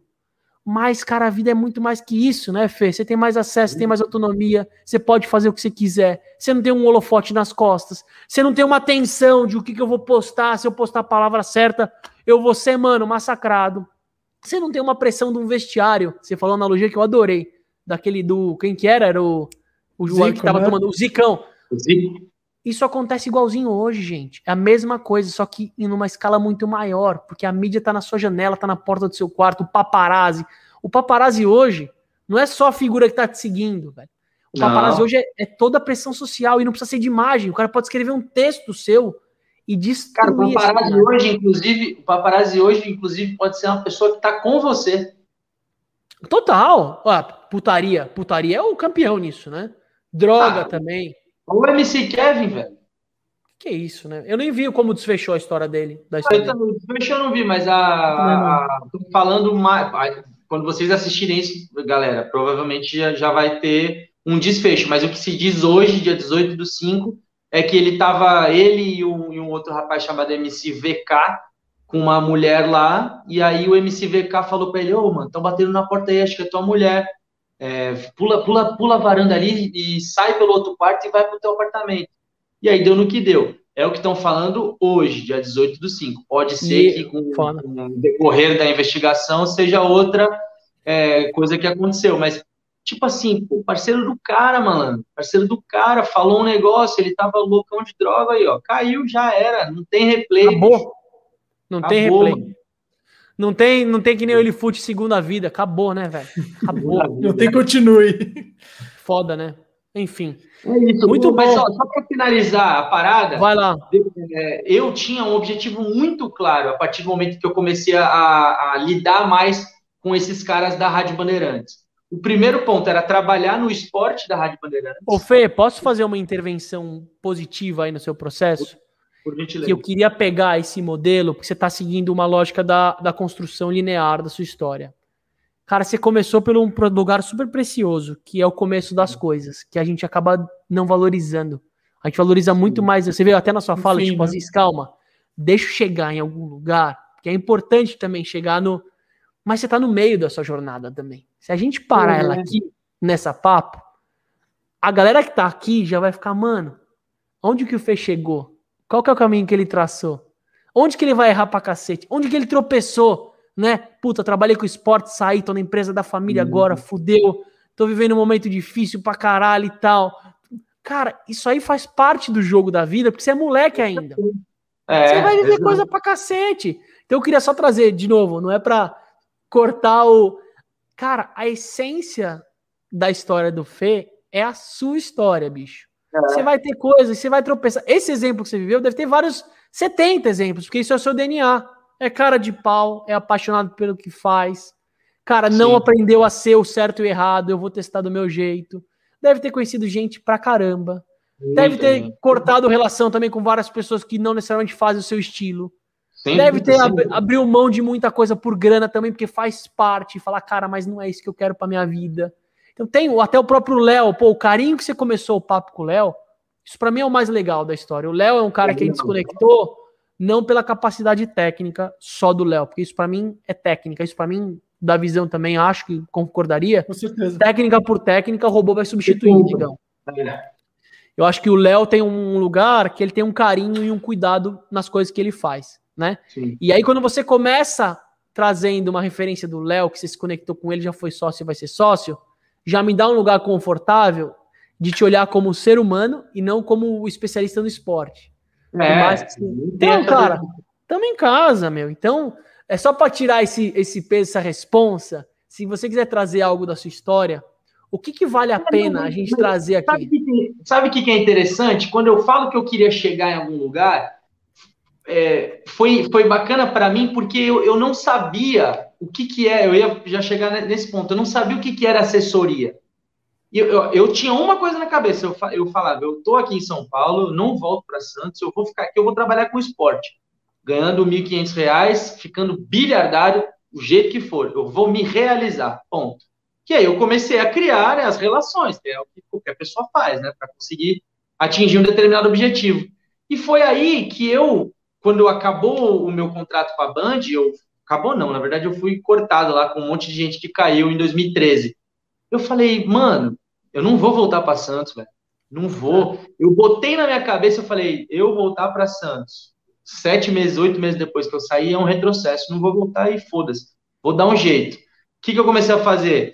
Na faculdade, um parceiro meu chamado Maurício Mochon, o pai dele estava criando um aplicativo de quiz sobre a Copa do Mundo. E ele me contratou para fazer todas as perguntas. Que ele legal. um dinheirinho lá por mês. Aí, mano, caralho, trabalho de, de, de louco, mano. Aí é, é, é mais, era mais difícil que o, que o cara do rádio lá ou não? Ah, não, muito mais legal, né? Ah, que beleza. Pesquisa do futebol, né? Eu tinha que, que, que é, pesquisar as curiosidades. E Copa do Mundo, é o creme de la creme do futebol. Então tem ah. muita coisa, né? E aí eu ia criando as perguntas, fazendo pegadinha, e isso me deu tempo, né? Tempo para eu falar o que, que eu vou fazer. Aí o que, que eu fiz? Falei, mano, eu quero estar perto de atleta, quero estar junto com o jogador. Já não sou tão fã de reportagem, não acho tão legal a maneira com a qual a imprensa carrega a, a, a paixão. Então, assessoria é um bom caminho. E a minha, e a, a, minha vontade era trabalhar na assessoria do São Paulo. Olha que interessante, por causa da paixão, mais uma vez a paixão ligando a gente. E aí eu falei, não, mas e se eu abrisse a minha própria assessoria? Eu tenho aí uns contatos e tal. Aí eu peguei no meio de 2013, o São Paulo estava é, brigando para não cair para a segunda divisão, no 2013 inteiro, e eu comecei aí fazer pesquisa de campo, mano. Comecei a ir pro Morumbi toda quarta-feira e domingo que tinha jogo, eu ia pro como Morumbi. Torcedor? Como torcedor ou não? Você ia não, então, torcedor? eu tinha a carteirinha da CESP, que é a Associação dos Cronistas Esportivos do Estado de São Paulo, por conta da Band, né? Então, ah, legal. É, um ano, e aí eu fui, bicho. Aí eu fui, aí comecei a conhecer todas as pessoas que eu admirava, como jornalistas, repórteres, narradores, porque eu ficava com a imprensa. E eu também, graças a Deus e ao futebol, né, por sempre ter jogado sempre soube chegar e soube sair do, dos lugares, dos ambientes. E aí fui começando a criar amizade com a galera. Muita gente me ajudou. Ó, Leandro Quesada é um, é um, é um ex-repórter da Rádio Bandeirantes, que hoje é da Fox Sport. É, é, Ulisses Costa, que é narrador da Rádio Bandeirantes, da TV Bandeirantes. Os caras me levavam para comer no Joaquins, mano. Eles Joaquim. pagavam. Eu não tinha grana, bicho, pra, pra comer fora, tá ligado? Então, olha os bagulho bobo que marca e eles sempre me ajudando, me dando ideias. Conheci um monte de assessor que depois viraram meus concorrentes, e hoje eu sou parceiro deles, porque veio o F4L logo em seguida. Então, essas é, foram as pessoas e, e, a maneira com a qual eu consegui encontrar para reconstruir uma história e, e aí sim conseguir trilhar para um caminho que era onde eu queria estar naquele momento. Sim. E, e até, consegui... Fê, para manter dentro daquele ecossistema, né? Porque tem uma também uma percepção que é se eu saio daquele lugar, como eu vou voltar? Tem um pouco até numa analogia legal disso que empresa familiar, né? Os sucessores Sim. que mais dão certo normalmente são os que vivem o mundo fora e voltam cheio de experiência. E aí, quando ele vai viver ganhar dinheiro, ele fala, cara, mas o meu DNA corre a minha família, velho. Eu não vou trabalhar para uma corporação, eu vou lá e vou mudar a história da minha família. Mas ele ganha espaço, know-how. Então você tem que viver, às vezes, coisas mais marginais, até para ter uma voz diferente daquele mundo. Então, talvez, Fê, eu olhando aqui de fora e trazendo o meu, meu pitaco, o que te faz se diferenciar de qualquer outra pessoa que talvez seguiu uma lógica mais um investidor tal e montou o business é que você tem um repertório mais periférico do jogo entendeu? Uhum. Não necessariamente você talvez seja, e a palavra também assessor é uma palavra gorda para dedéu, é genérico, né? É. é, que nem o consultor, cara, defina. Mas você tem um lugar que talvez você faça um pouquinho de cada. Você tem um lugar de brother do, do atleta, então você fala, ah, não seja brother. Mas, cara, eu já fui brother de atleta. É. Você é o cara que vai cuidar e zelar pela imagem dele, pô, eu manjo um pouco disso. Você vai escrever por ele, falar por ele. Você vai ajudar ele a identificar um clube. Você vai achar um cara legal para olhar o scout dele. Então tem um uhum. lugar de coringa que talvez. Que é o tipo... do babá, que eu, que eu não, não sugiro que as pessoas sejam. Que você acabou sendo, é isso? Então, aí é que tá. Conforme a gente falou lá no início, quem está acompanhando percebeu. Tudo está sendo muito rápido. Tudo tá mudando muito rápido. Na época que eu comecei, não tinha scouter, tá ligado? As pessoas não eram, não estudavam para ser para fazer scout de jogador de futebol. Então ali eu não precisei ser babá. Só que eu comecei a ver muita gente em volta, sobretudo quando eu fui para o F4L e deixei de lado a assessoria, é, eu comecei a ver muitos atletas que realmente tratavam o, o, o staff, né, para não dizer o nome de cada, de cada é, é, trabalho que as pessoas né, cara, papel, como realmente babá, mano. Papo do cara precisar sair de uma cidade a outra para pegar uma mala para levar para o aeroporto pro cara, tá ligado? São essas coisas. E, Mas, e cara, isso aí é, né, Davi? Isso aí é, no, isso, aí é no, isso aí é no futebol, isso aí é no esporte, isso aí é no, nos no shows e na empresa. Corporação é isso, velho. Estagiário, pega o, o babaca do moleque ali que precisa ou da mina que precisa e passa o trabalho chato. Mas é tra... tuxa. Então, esse modelo que. E aí, o trote, é o trote da faculdade, né? Esse é o exemplo. Para mim, é o melhor exemplo. Eu sofri, eu vou recriar isso. Todo, é. todo cara que é um abusador tem uma teoria muito legal que é isso. Todo cara que se torna um abusador, ele já foi abusado. Uhum. Isso sistemicamente, num processo mais profundo aí, que é de uns outros papos, isso é todo cara, um estuprador, um assassino, o que for, em algum momento da vida, ele foi de alguma forma, ele foi o abusado da história. E ele recria esse processo, porque é o inconsciente da gente. É o trote. Qual que é a melhor lógica de você quebrar um trote? Você acaba dois anos com o modelo de trote, nunca mais vai existir. Porque o cara não necessariamente viveu aquela dor e ele não vai precisar colocar de volta. Os amigos lá do Davi no mundo corporativo, cara, esse moleque aí, sai fora, esse aqui lixo. Esse aqui é velho, velho. Esse cara é fodido, é um dinossauro. Você acaba recriando isso, e aí, quando você chegar no momento, vai. Cara, é um modelo que se repete, né, cara? Porque, e é desnecessário, né, Fê? É desnecessário. Sem dúvida, sem dúvida.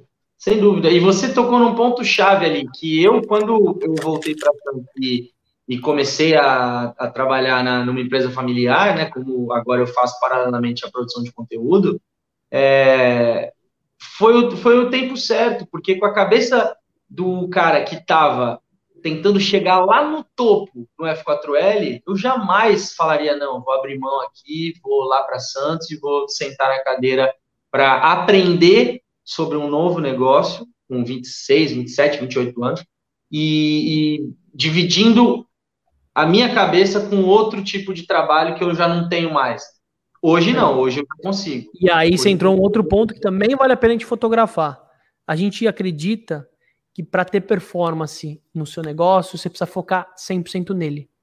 A carreira é líquida, galera. A vida é líquida. Hoje eu sou mais empreendedor com o Bernardo, cuidando do meu filho de 4 anos, do que às vezes na DZN, que é meu business. Hoje eu tenho quatro negócios, incluindo o B e minha família como um negócio, porque isso exige, ah, né, gente? Cara, tu não fala mais assim, espera lá, você é um cara investível, não dá para investir em você, porque você, cara, você divide a sua rotina em 25%, né? Bicho, é qualidade, uma coisa nutre a outra. A gente tem várias coisas importantes. O Davi mesmo, o Davi conta depois. O Davi está investindo em empresas na área de alimentação, garimpado, mandou muito bem nas duas investidas. Eu assinaria embaixo. Essas eu investiria da visão.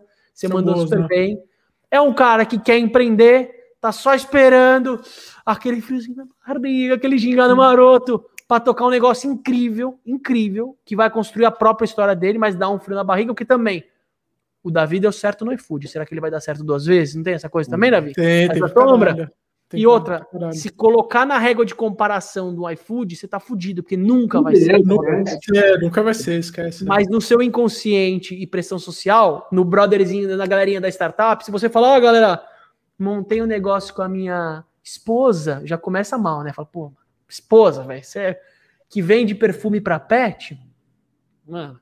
Mas qual a escala? Não, velho, a gente montou um negócio aqui na cidade, tá super legal, tô aprendendo um pouco disso Cara, não, quiseram comprar, investir, a gente tá fazendo bootstrap, né? Que a palavra quando você investe sozinho é bootstrap. É, né? bootstrap. Que também é bonito. Não, não Cara, bonito. então tem um lugar que é se permitir também a viver uma parada autoral. Ok, se eu já realizei, se eu já buguei na grana, tem outros territórios da minha vida que eu não, não aprendi ainda. Então, se eu já aprendi um pouco ali, olha que legal, Fê. Queria fotografar, isso é legal.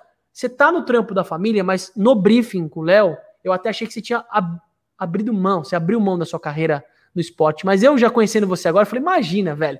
É só um intervalo ali, não sabe a coisa do intervalo no meio de campo ali? Tá aquecendo, tá, tá aquecendo. O que eu vou inventar, velho, para criar o meu próprio ciclo?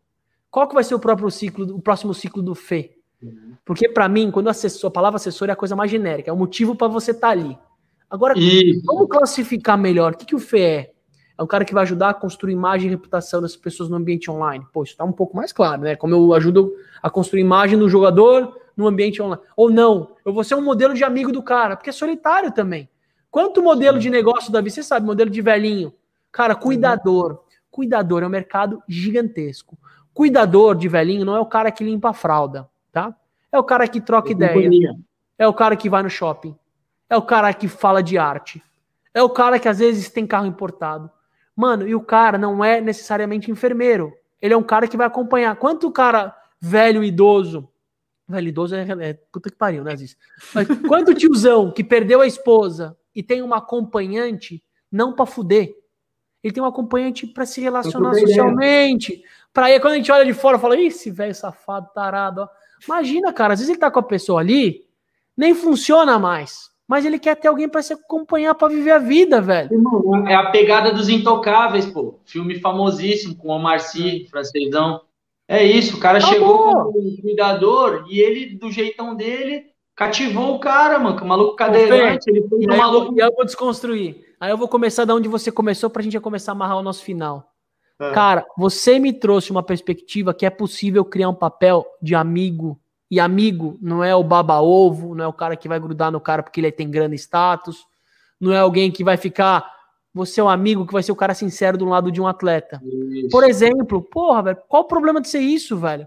Isso é um tesão, na real. É o cara que vai ser imparcial, vai ser genuíno, vai ter um olhar de, de brother. Eu acho que faz falta hoje no mundo a diferença do amigo de vínculo do amigo de relação, que é o, que é o camarada, que é o colega. Que é isso, velho. Eu sou amigo do Davi agora. Depois eu corto minha relação com ele porque acabou o projeto da visão. Falou. O mundo tá meio assim, né? As coisas tá. acabam. Agora imagina ter um Fê do lado que vai falar o que ele acha. Cara, isso dá negócio. Dá, isso dá, dá negócio. Você pode ter a dor que talvez você sofreu por ser um pouco disso. Tá Sim. Tá legítimo também. Mas contra, contra idade, contra cabeça, outras perspectivas. Claro, e você precisou viver isso para poder amadurecer hoje. Rala que rola. Rala que rola o que, Sim. que é? Aprende na dor mas não bota o dedo na tomada duas vezes, velho. Depois você uhum. bota só uma canetinha na tomada e toma um choque da hora, depois você chama um brother. Dá para fazer isso. Então, eu vejo que o papel de uma figura humanizada junto com o um atleta talvez seja mais fácil, Davi, pensando nos modelos, de trazer uma figura que ajude a trazer, a ressignificar, a resgatar uma pessoa que está por trás do Palermo. Nem te chamo Palermo, nem seu nome de jogador, velho. Do Felipe, do Fê, velho uma coisa menos desse lugar. Puta, isso é do cacete, velho. Imagina o bichinho virtual, sabe o Tamagotchi? Lembro. O Tamagotchi da vida real, mas não é o Tamagotchi que vai fazer o que você pede, vai fazer o que você não pede, vai te provocar, vai te gerar reflexão, vai te tomar, te ajudar a tomar uma decisão para um lugar mais com você no centro, não um clube, um patrocinador. Foda-se, patrocinador a gente arranja, velho. Clube a gente arranja. Se você ama o esporte, os caras que estão 3% não chegaram à toa. Um cara não, que performou para chegar, mas o cara pode ter se perdido na vida, né? Todo cara, esse é um outra, uma tese legal. Todo cara que virou um ditador, ditador é o cara que fez o mal, ele já foi um líder de uma revolução. Ele já foi, de alguma forma, um cara inspirador, um cara do bem também. Mas é que as pessoas acabam se perdendo, gente. Não precisa ter só o, o celular, isso é na, na raça humana, na nossa espécie, Império Romano, qualquer império. Todo ditador, ele já teve uma ideologia legal, já teve um caminho que ele queria seguir, ele se perdeu no poder. Olha os nossos líderes, né? Em volta, uhum. mundo político e tal. Cara, todo cara, não sei se o Bolsonaro sairia dessa lógica, porque acho que o Bolsonaro não entraria, porque o Bolsonaro não dá para. Mas todo cara que de alguma forma construiu uma reputação, ele tinha algo legítimo, que, ele, que é o que as pessoas acreditavam nele, porque ninguém acreditaria nele, né? Se não fosse legítimo. Então, talvez, Fê, tenha um lugar da gente desconstruir isso. Que, pô, isso pode ser uma oportunidade até do seu próximo ciclo. Aí eu posso ajudar aqui com a minha rede, ó. Vou pegar o Fagner, uns outros caras legais aí. O próprio André, André Barros, que é um cara super legal, conhece vários que já viveu uma história similar da sua, né? Que o cara já virou empresário de jogador, já foi lá pra Rússia, sei lá, e chegou lá, os caras armados. É, Mano, exato, né? Parada é essa, não tem glamour. Então acho que tem um lugar de humanizar esse ambiente foda, cara. Muito legal. É, eu acho que se a gente fosse resumir em uma palavra é, o contraponto de toda essa paixão, de toda essa cegueira coletiva aí relacionada ao consumo do futebol é, é o que você falou, é humanizar. É, você transformar o cara no ser humano, é, é, o que eu brinquei ali, que deixa quente, né?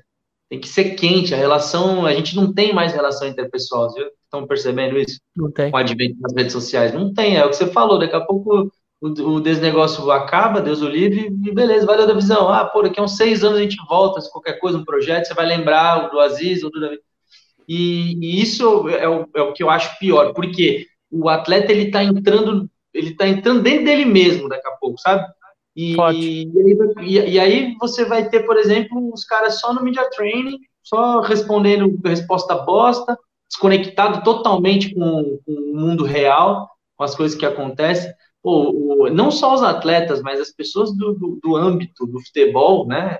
É, é, repórteres, é, influenciadores, tem muito. Os caras simplesmente não emitem opinião. Não emite. Não emite. Tem ele, um, nem, ele nem pode, né? Ele nem pode também emitir. Então, ele não... Os influenciadores mais famosos aí de futebol, você não sabe absolutamente nada do que o cara pensa. Zero. Até um, um exemplo Mas... clássico, né? É um exemplo clássico. O cara não pode nem falar que time ele torce, porque senão ele vai perder a audiência não se posiciona com porra nenhuma, ou, ou quando é. se posiciona, posiciona para agradar, nem acredita naquilo e foda-se, porque tem uma agência que tá fazendo a porra do post. Entendeu o que eu quero dizer? Claro, então, tipo, assim, eu acho do caralho, maravilhoso. É, eu, eu amo carro. Eu adoraria sentar numa Lamborghini Urus hoje. Maravilhoso ir para uma cobertura agora do caralho. Mas puta que pariu, deve ser foda também você não ser você mesmo, mano. Você ser é. o tempo inteiro uma porra no personagem ter opinião. Às vezes você vai dar uma opinião para tua esposa, tu fala, cara, será que eu essa porra? Ou até, Fê, ou até. Aqui, ou até, Fê, conectando a sua origem, se você chegou e conseguiu comprar uma Lamborghini, pega essa grana e monta uma escolinha de base na periferia. Pega um terreno que vai virar um prédio, velho, monta uma quadra e bota a molecada para jogar e vira o novo Meninos do Peixe, né? Os meninos da vila. Tem uma beleza, uma magia. Se a gente não construir essa contramão, velho, fudeu. Os nossos filhos, pro meu filho, cara, quantos tipos de negócio vão ter? Vão ter 15. Vai ser o cara da tecnologia. Isso já é um negócio, né? Criando os novos caras de tecnologia. Mas, cara, tecnologia do quê? Pra quê? Como que esse cara vai pensar? Ele só vai executar? Ah, não, tem o designer, que é outra palavra. Pô, vamos criar os designers. Mano, a gente precisa deixar as coisas mais específicas. Então, eu queria aproveitar o gancho das nossas 2 horas e 18 Batemos o recorde, né, Davi? Foi, Tudo foi bem, recorde. Tá começando hoje. agora, né? Já, tá daqui a pouco agora. é o jogo de futebol. Daqui a pouco é o jogo do, do, do São Paulo aí. Então a gente vai é, ter que acabar. É, não, não. 40 minutos, é o tempo de comer alguma coisa e assistir o jogo. Pezão, imagina se a gente faz um papo tão legal que você perde o primeiro tempo, cara. Não sei não, se é se perdoar. Ó, ó, ó, vou, eu, porra, eu sou totalmente in. Antes, antes de você fazer, eu vou só aproveitar um gancho. Toda vez que a gente fecha os nossos episódios, a gente faz um negócio que chama check-out. Check-out é como a gente sai se sentindo. Então já vamos aproveitar a sua amarração aí uhum. e você não vai falar do que você está pensando, você vai falar como que você sai se sentindo nesse nosso papo. Abre aí. Cara, e não eu ia falar, se eu perco o primeiro tempo, perdi. São Paulo empatou quatro jogos seguidos antes de ganhar os dois últimos, eu não assisti nenhum. Acho que inclusive foi esse o, o problema do Tricolor não ter ganhado. É isso que eu ia falar. Não, Hoje eu não vejo mais tanto problema, não, sabia? Porque tá tudo na internet. Claro, pô, eu jogo Libertadores, quinta e domingo tem as finais do Paulista e tudo mais, eu, óbvio que eu, eu, vou assistir. Mas, cara, eu, ainda mais agora casado e, e, eu, e, durante muitos anos, o futebol ele te consome muito, né? Claro. Futebol como assunto, como business, né? Ele, ele é, é, te consome porque você, como assessor de comunicação, você é, trabalha de, de, fim de semana, né, o ano inteiro, e quando o cara tá de férias, você só, ele, o jogador fica de férias mais ou menos um mês. Você fica só 15 dias, né? E eu não tô reclamando, não. Isso aí é como acontece e vambora. Fezão, aproveita o gancho aí, ó. Então, hoje, eu, eu dou muito mais é, atenção e priorizo muito mais o tempo com a minha esposa e com os meus familiares, os familiares dela, do que ficar nessa loucura é, é cega para ver o jogo, para produzir algo em cima. Tipo assim, cara, eu, eu, eu sei o que está acontecendo. Tá no, no, no, Twitter lá, o lance, todos os lances, um milhão de pessoas comentando coisas boas, coisas ruins, e eu consigo ver ali o, o, que está acontecendo. Mas eu, graças a Deus, graças a Deus, eu não, eu não sou mais aquele cara que desmarca um negócio importante para ver um jogo. Só se o jogo for muito importante também, porque eu sou um torcedor fanático também. Se o Palmeiras, se o São Paulo perdeu três, se o São Paulo perdeu três, se, se, o São Paulo perdeu três seguidos, você precisa assistir, né? Porque você já viu que você é pé quente, né? É, Tudo bem, pé então, quente do São Paulo durante muito tempo você não foi, né?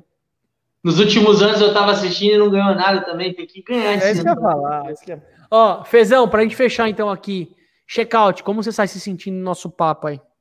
Cara, é, puta, é foda não falar uns, uns bagulho clichê, né, mano? Mas você, aqui para você tá 6 ou 7 minutos menos que o meu, né? O meu tá com 2 e 27, 8 minutos, né? É, pô, 2 horas e 27 de um papo realmente enriquecedor. Por quê?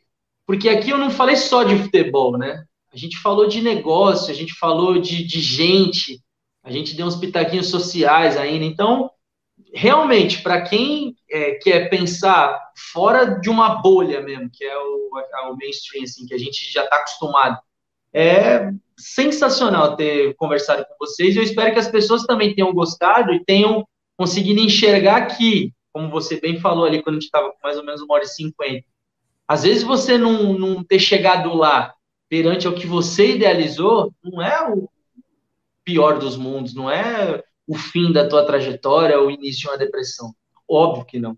Apenas a jornada que mudou. E é como, como você sai, Fê? Como você sai se sentindo aqui? Sentimento? Eu saio me sentindo leve e com fome para trabalhar. É isso. Que legal. É isso. É isso.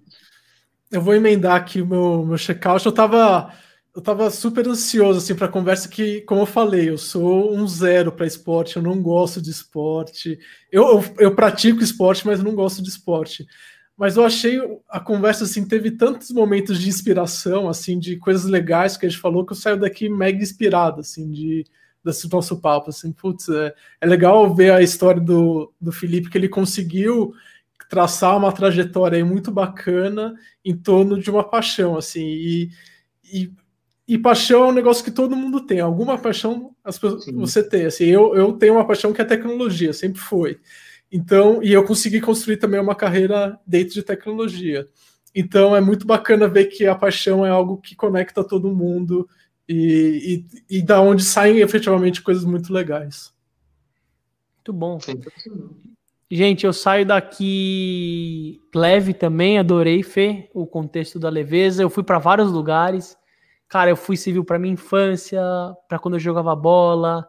Eu te vi num amigo meu da escola que era o Coxinha, chamado Mário Henrique, e ele construiu uma história. Não, ele construiu uma história no esporte muito similar à sua, que foi um cara que foi pro jornalismo esportivo, ele era o goleiro, não era tão bom, mas, cara, hoje ele é, ele é, ele é alma do esporte, ele gosta das crônicas, ele vive o futebol e ele sempre deu um jeito, ele trabalhando no Desimpedidos, ele deu um jeito de conseguir o contato com o André. Cara, ele sempre conseguiu estar onde ele queria estar. Então foi para esse lugar da escola. Eu achei o papo muito, muito é, democrático, eu achei também. Quando a gente começou num lugar de puta, atleta de alta performance, eu sou zero do, eu sou o oposto da performance. Tipo, desse lugar que tira sangue, sabe? Eu achei que a gente conseguiu contornar muito bem o papo. Eu saio a fim de fazer algum esporte, eu tô muito tempo sedentário em casa, velho, por causa da pandemia, com filho Sim. trampando pra cacete. Eu tô indo morar sexta-feira agora na Ilha Bela, oficialmente. Tô largando a cidade grande e o meu objetivo é me conectar, que a natureza me inspire a voltar a fazer esse esporte. E vou te falar, Fê, você já me inspirou um pouco a estar mais perto de novo do futebol, que eu larguei, abri mão até do final de semana. Eu larguei o futebol para a pandemia também e me uhum. deu uma vontade de novo te vendo em jogar uma pelada, churrasquinho no final do mês, sabe, cara, jogar uma bola. Hã? Curta com moderação. É, depois do joelho operado e tal, vamos com, com, moderação. Acho que meu físico nem, meu físico ele obriga eu me moderar. O corpo já não vai mais no mesmo lugar que ele ia, entendeu? Mas eu saí inspirado nesse lugar, Fezão. Você me inspirou a me reconectar com o esporte e ao futebol, só de trocar uma ideia contigo. Da visão, queria te agradecer também pelo papo. Queria agradecer a você que está aí assistindo a gente até agora. Acompanha a gente no Desnegócio. Você tem esse espaço de diálogo. Se você for mandar uma mensagem no inbox do Davi ou do Aziz ou no Fê, a gente vai estar tá aqui para te acessar. A gente vai responder sim. Vai conversar até que a gente consiga, até que a gente não consiga mais, a gente vai conversar com você também para achar um outro jeito. Mas eu queria te honrar por ter segurado até aqui, óbvio, não esquecendo do nada mais e nada menos importante. Leozão, se você puder entrar aqui no finalzão, não sei se já está de pijama cuidando dos filhos aí, mas queria também te agradecer pela sua. O bicho, o bicho é mais rápido que imediatamente. Olha só, ele já tá. Olá, você surgiu, pá! É, é, ele trabalha com no... conteúdo digital mesmo, internet, né? Olha o, o, o, cenário, o background do cara, mano. Isso é imagem de zoom, velho. Aquelas imagenzinhas que aparece bonitinha, velho. Ô, Léo, não estamos te ouvindo, Léo. Ih, Léo. Que parada é. Ixi, olha lá, olha lá. O cara tem três microfones, velho. Uma lapela. Sei lá, mano. Tá Faz um desenho, Léo. Mãe, Léo, arruma esse fone aí. Manda um coração assim pra gente, assim, ó. Tá. Chama. Eu quero ouvir. Não, eu quero ouvir, o Leozão, quero ouvir. Agora abriu. Aê, Leozão. Abriu, pô. Não. Não. Eu tô, a gente tá ouvindo o nosso retorno. A gente tá ouvindo o microfone tá ouvindo, de captação. Aê, Léo. Estão me ouvindo? Estão me ouvindo? Ah, é que eu já tava montando o setup, que eu vou ter uma gravação a seguir. Mas, cara, é, é, eu também vou falar como eu sair, cara. É, deu uma nostalgia é, da gente conversar muito, conversar não, de eu ouvir muito da vivência do Fê, porque eu, é, eu vivi uma parte junto com ele. E, cara, eu saio é, bem motivado também, cara, porque eu também, como Aziz, deixei o esporte de lado, não só a prática, mas como assistir, é, enfim, consumir, e me deu vontade até de ver o jogo de São Paulo. Que beleza! Valeu, galerinha. Então, valeu, valeu. Léo, por ter entrado. Solta a vinheta, então, aí o fechamento. E, e vamos assistir. Eu não vou assistir o São Paulo, eu vou dar um cheiro no meu filho e vamos que vamos. Falou, galera. Valeu.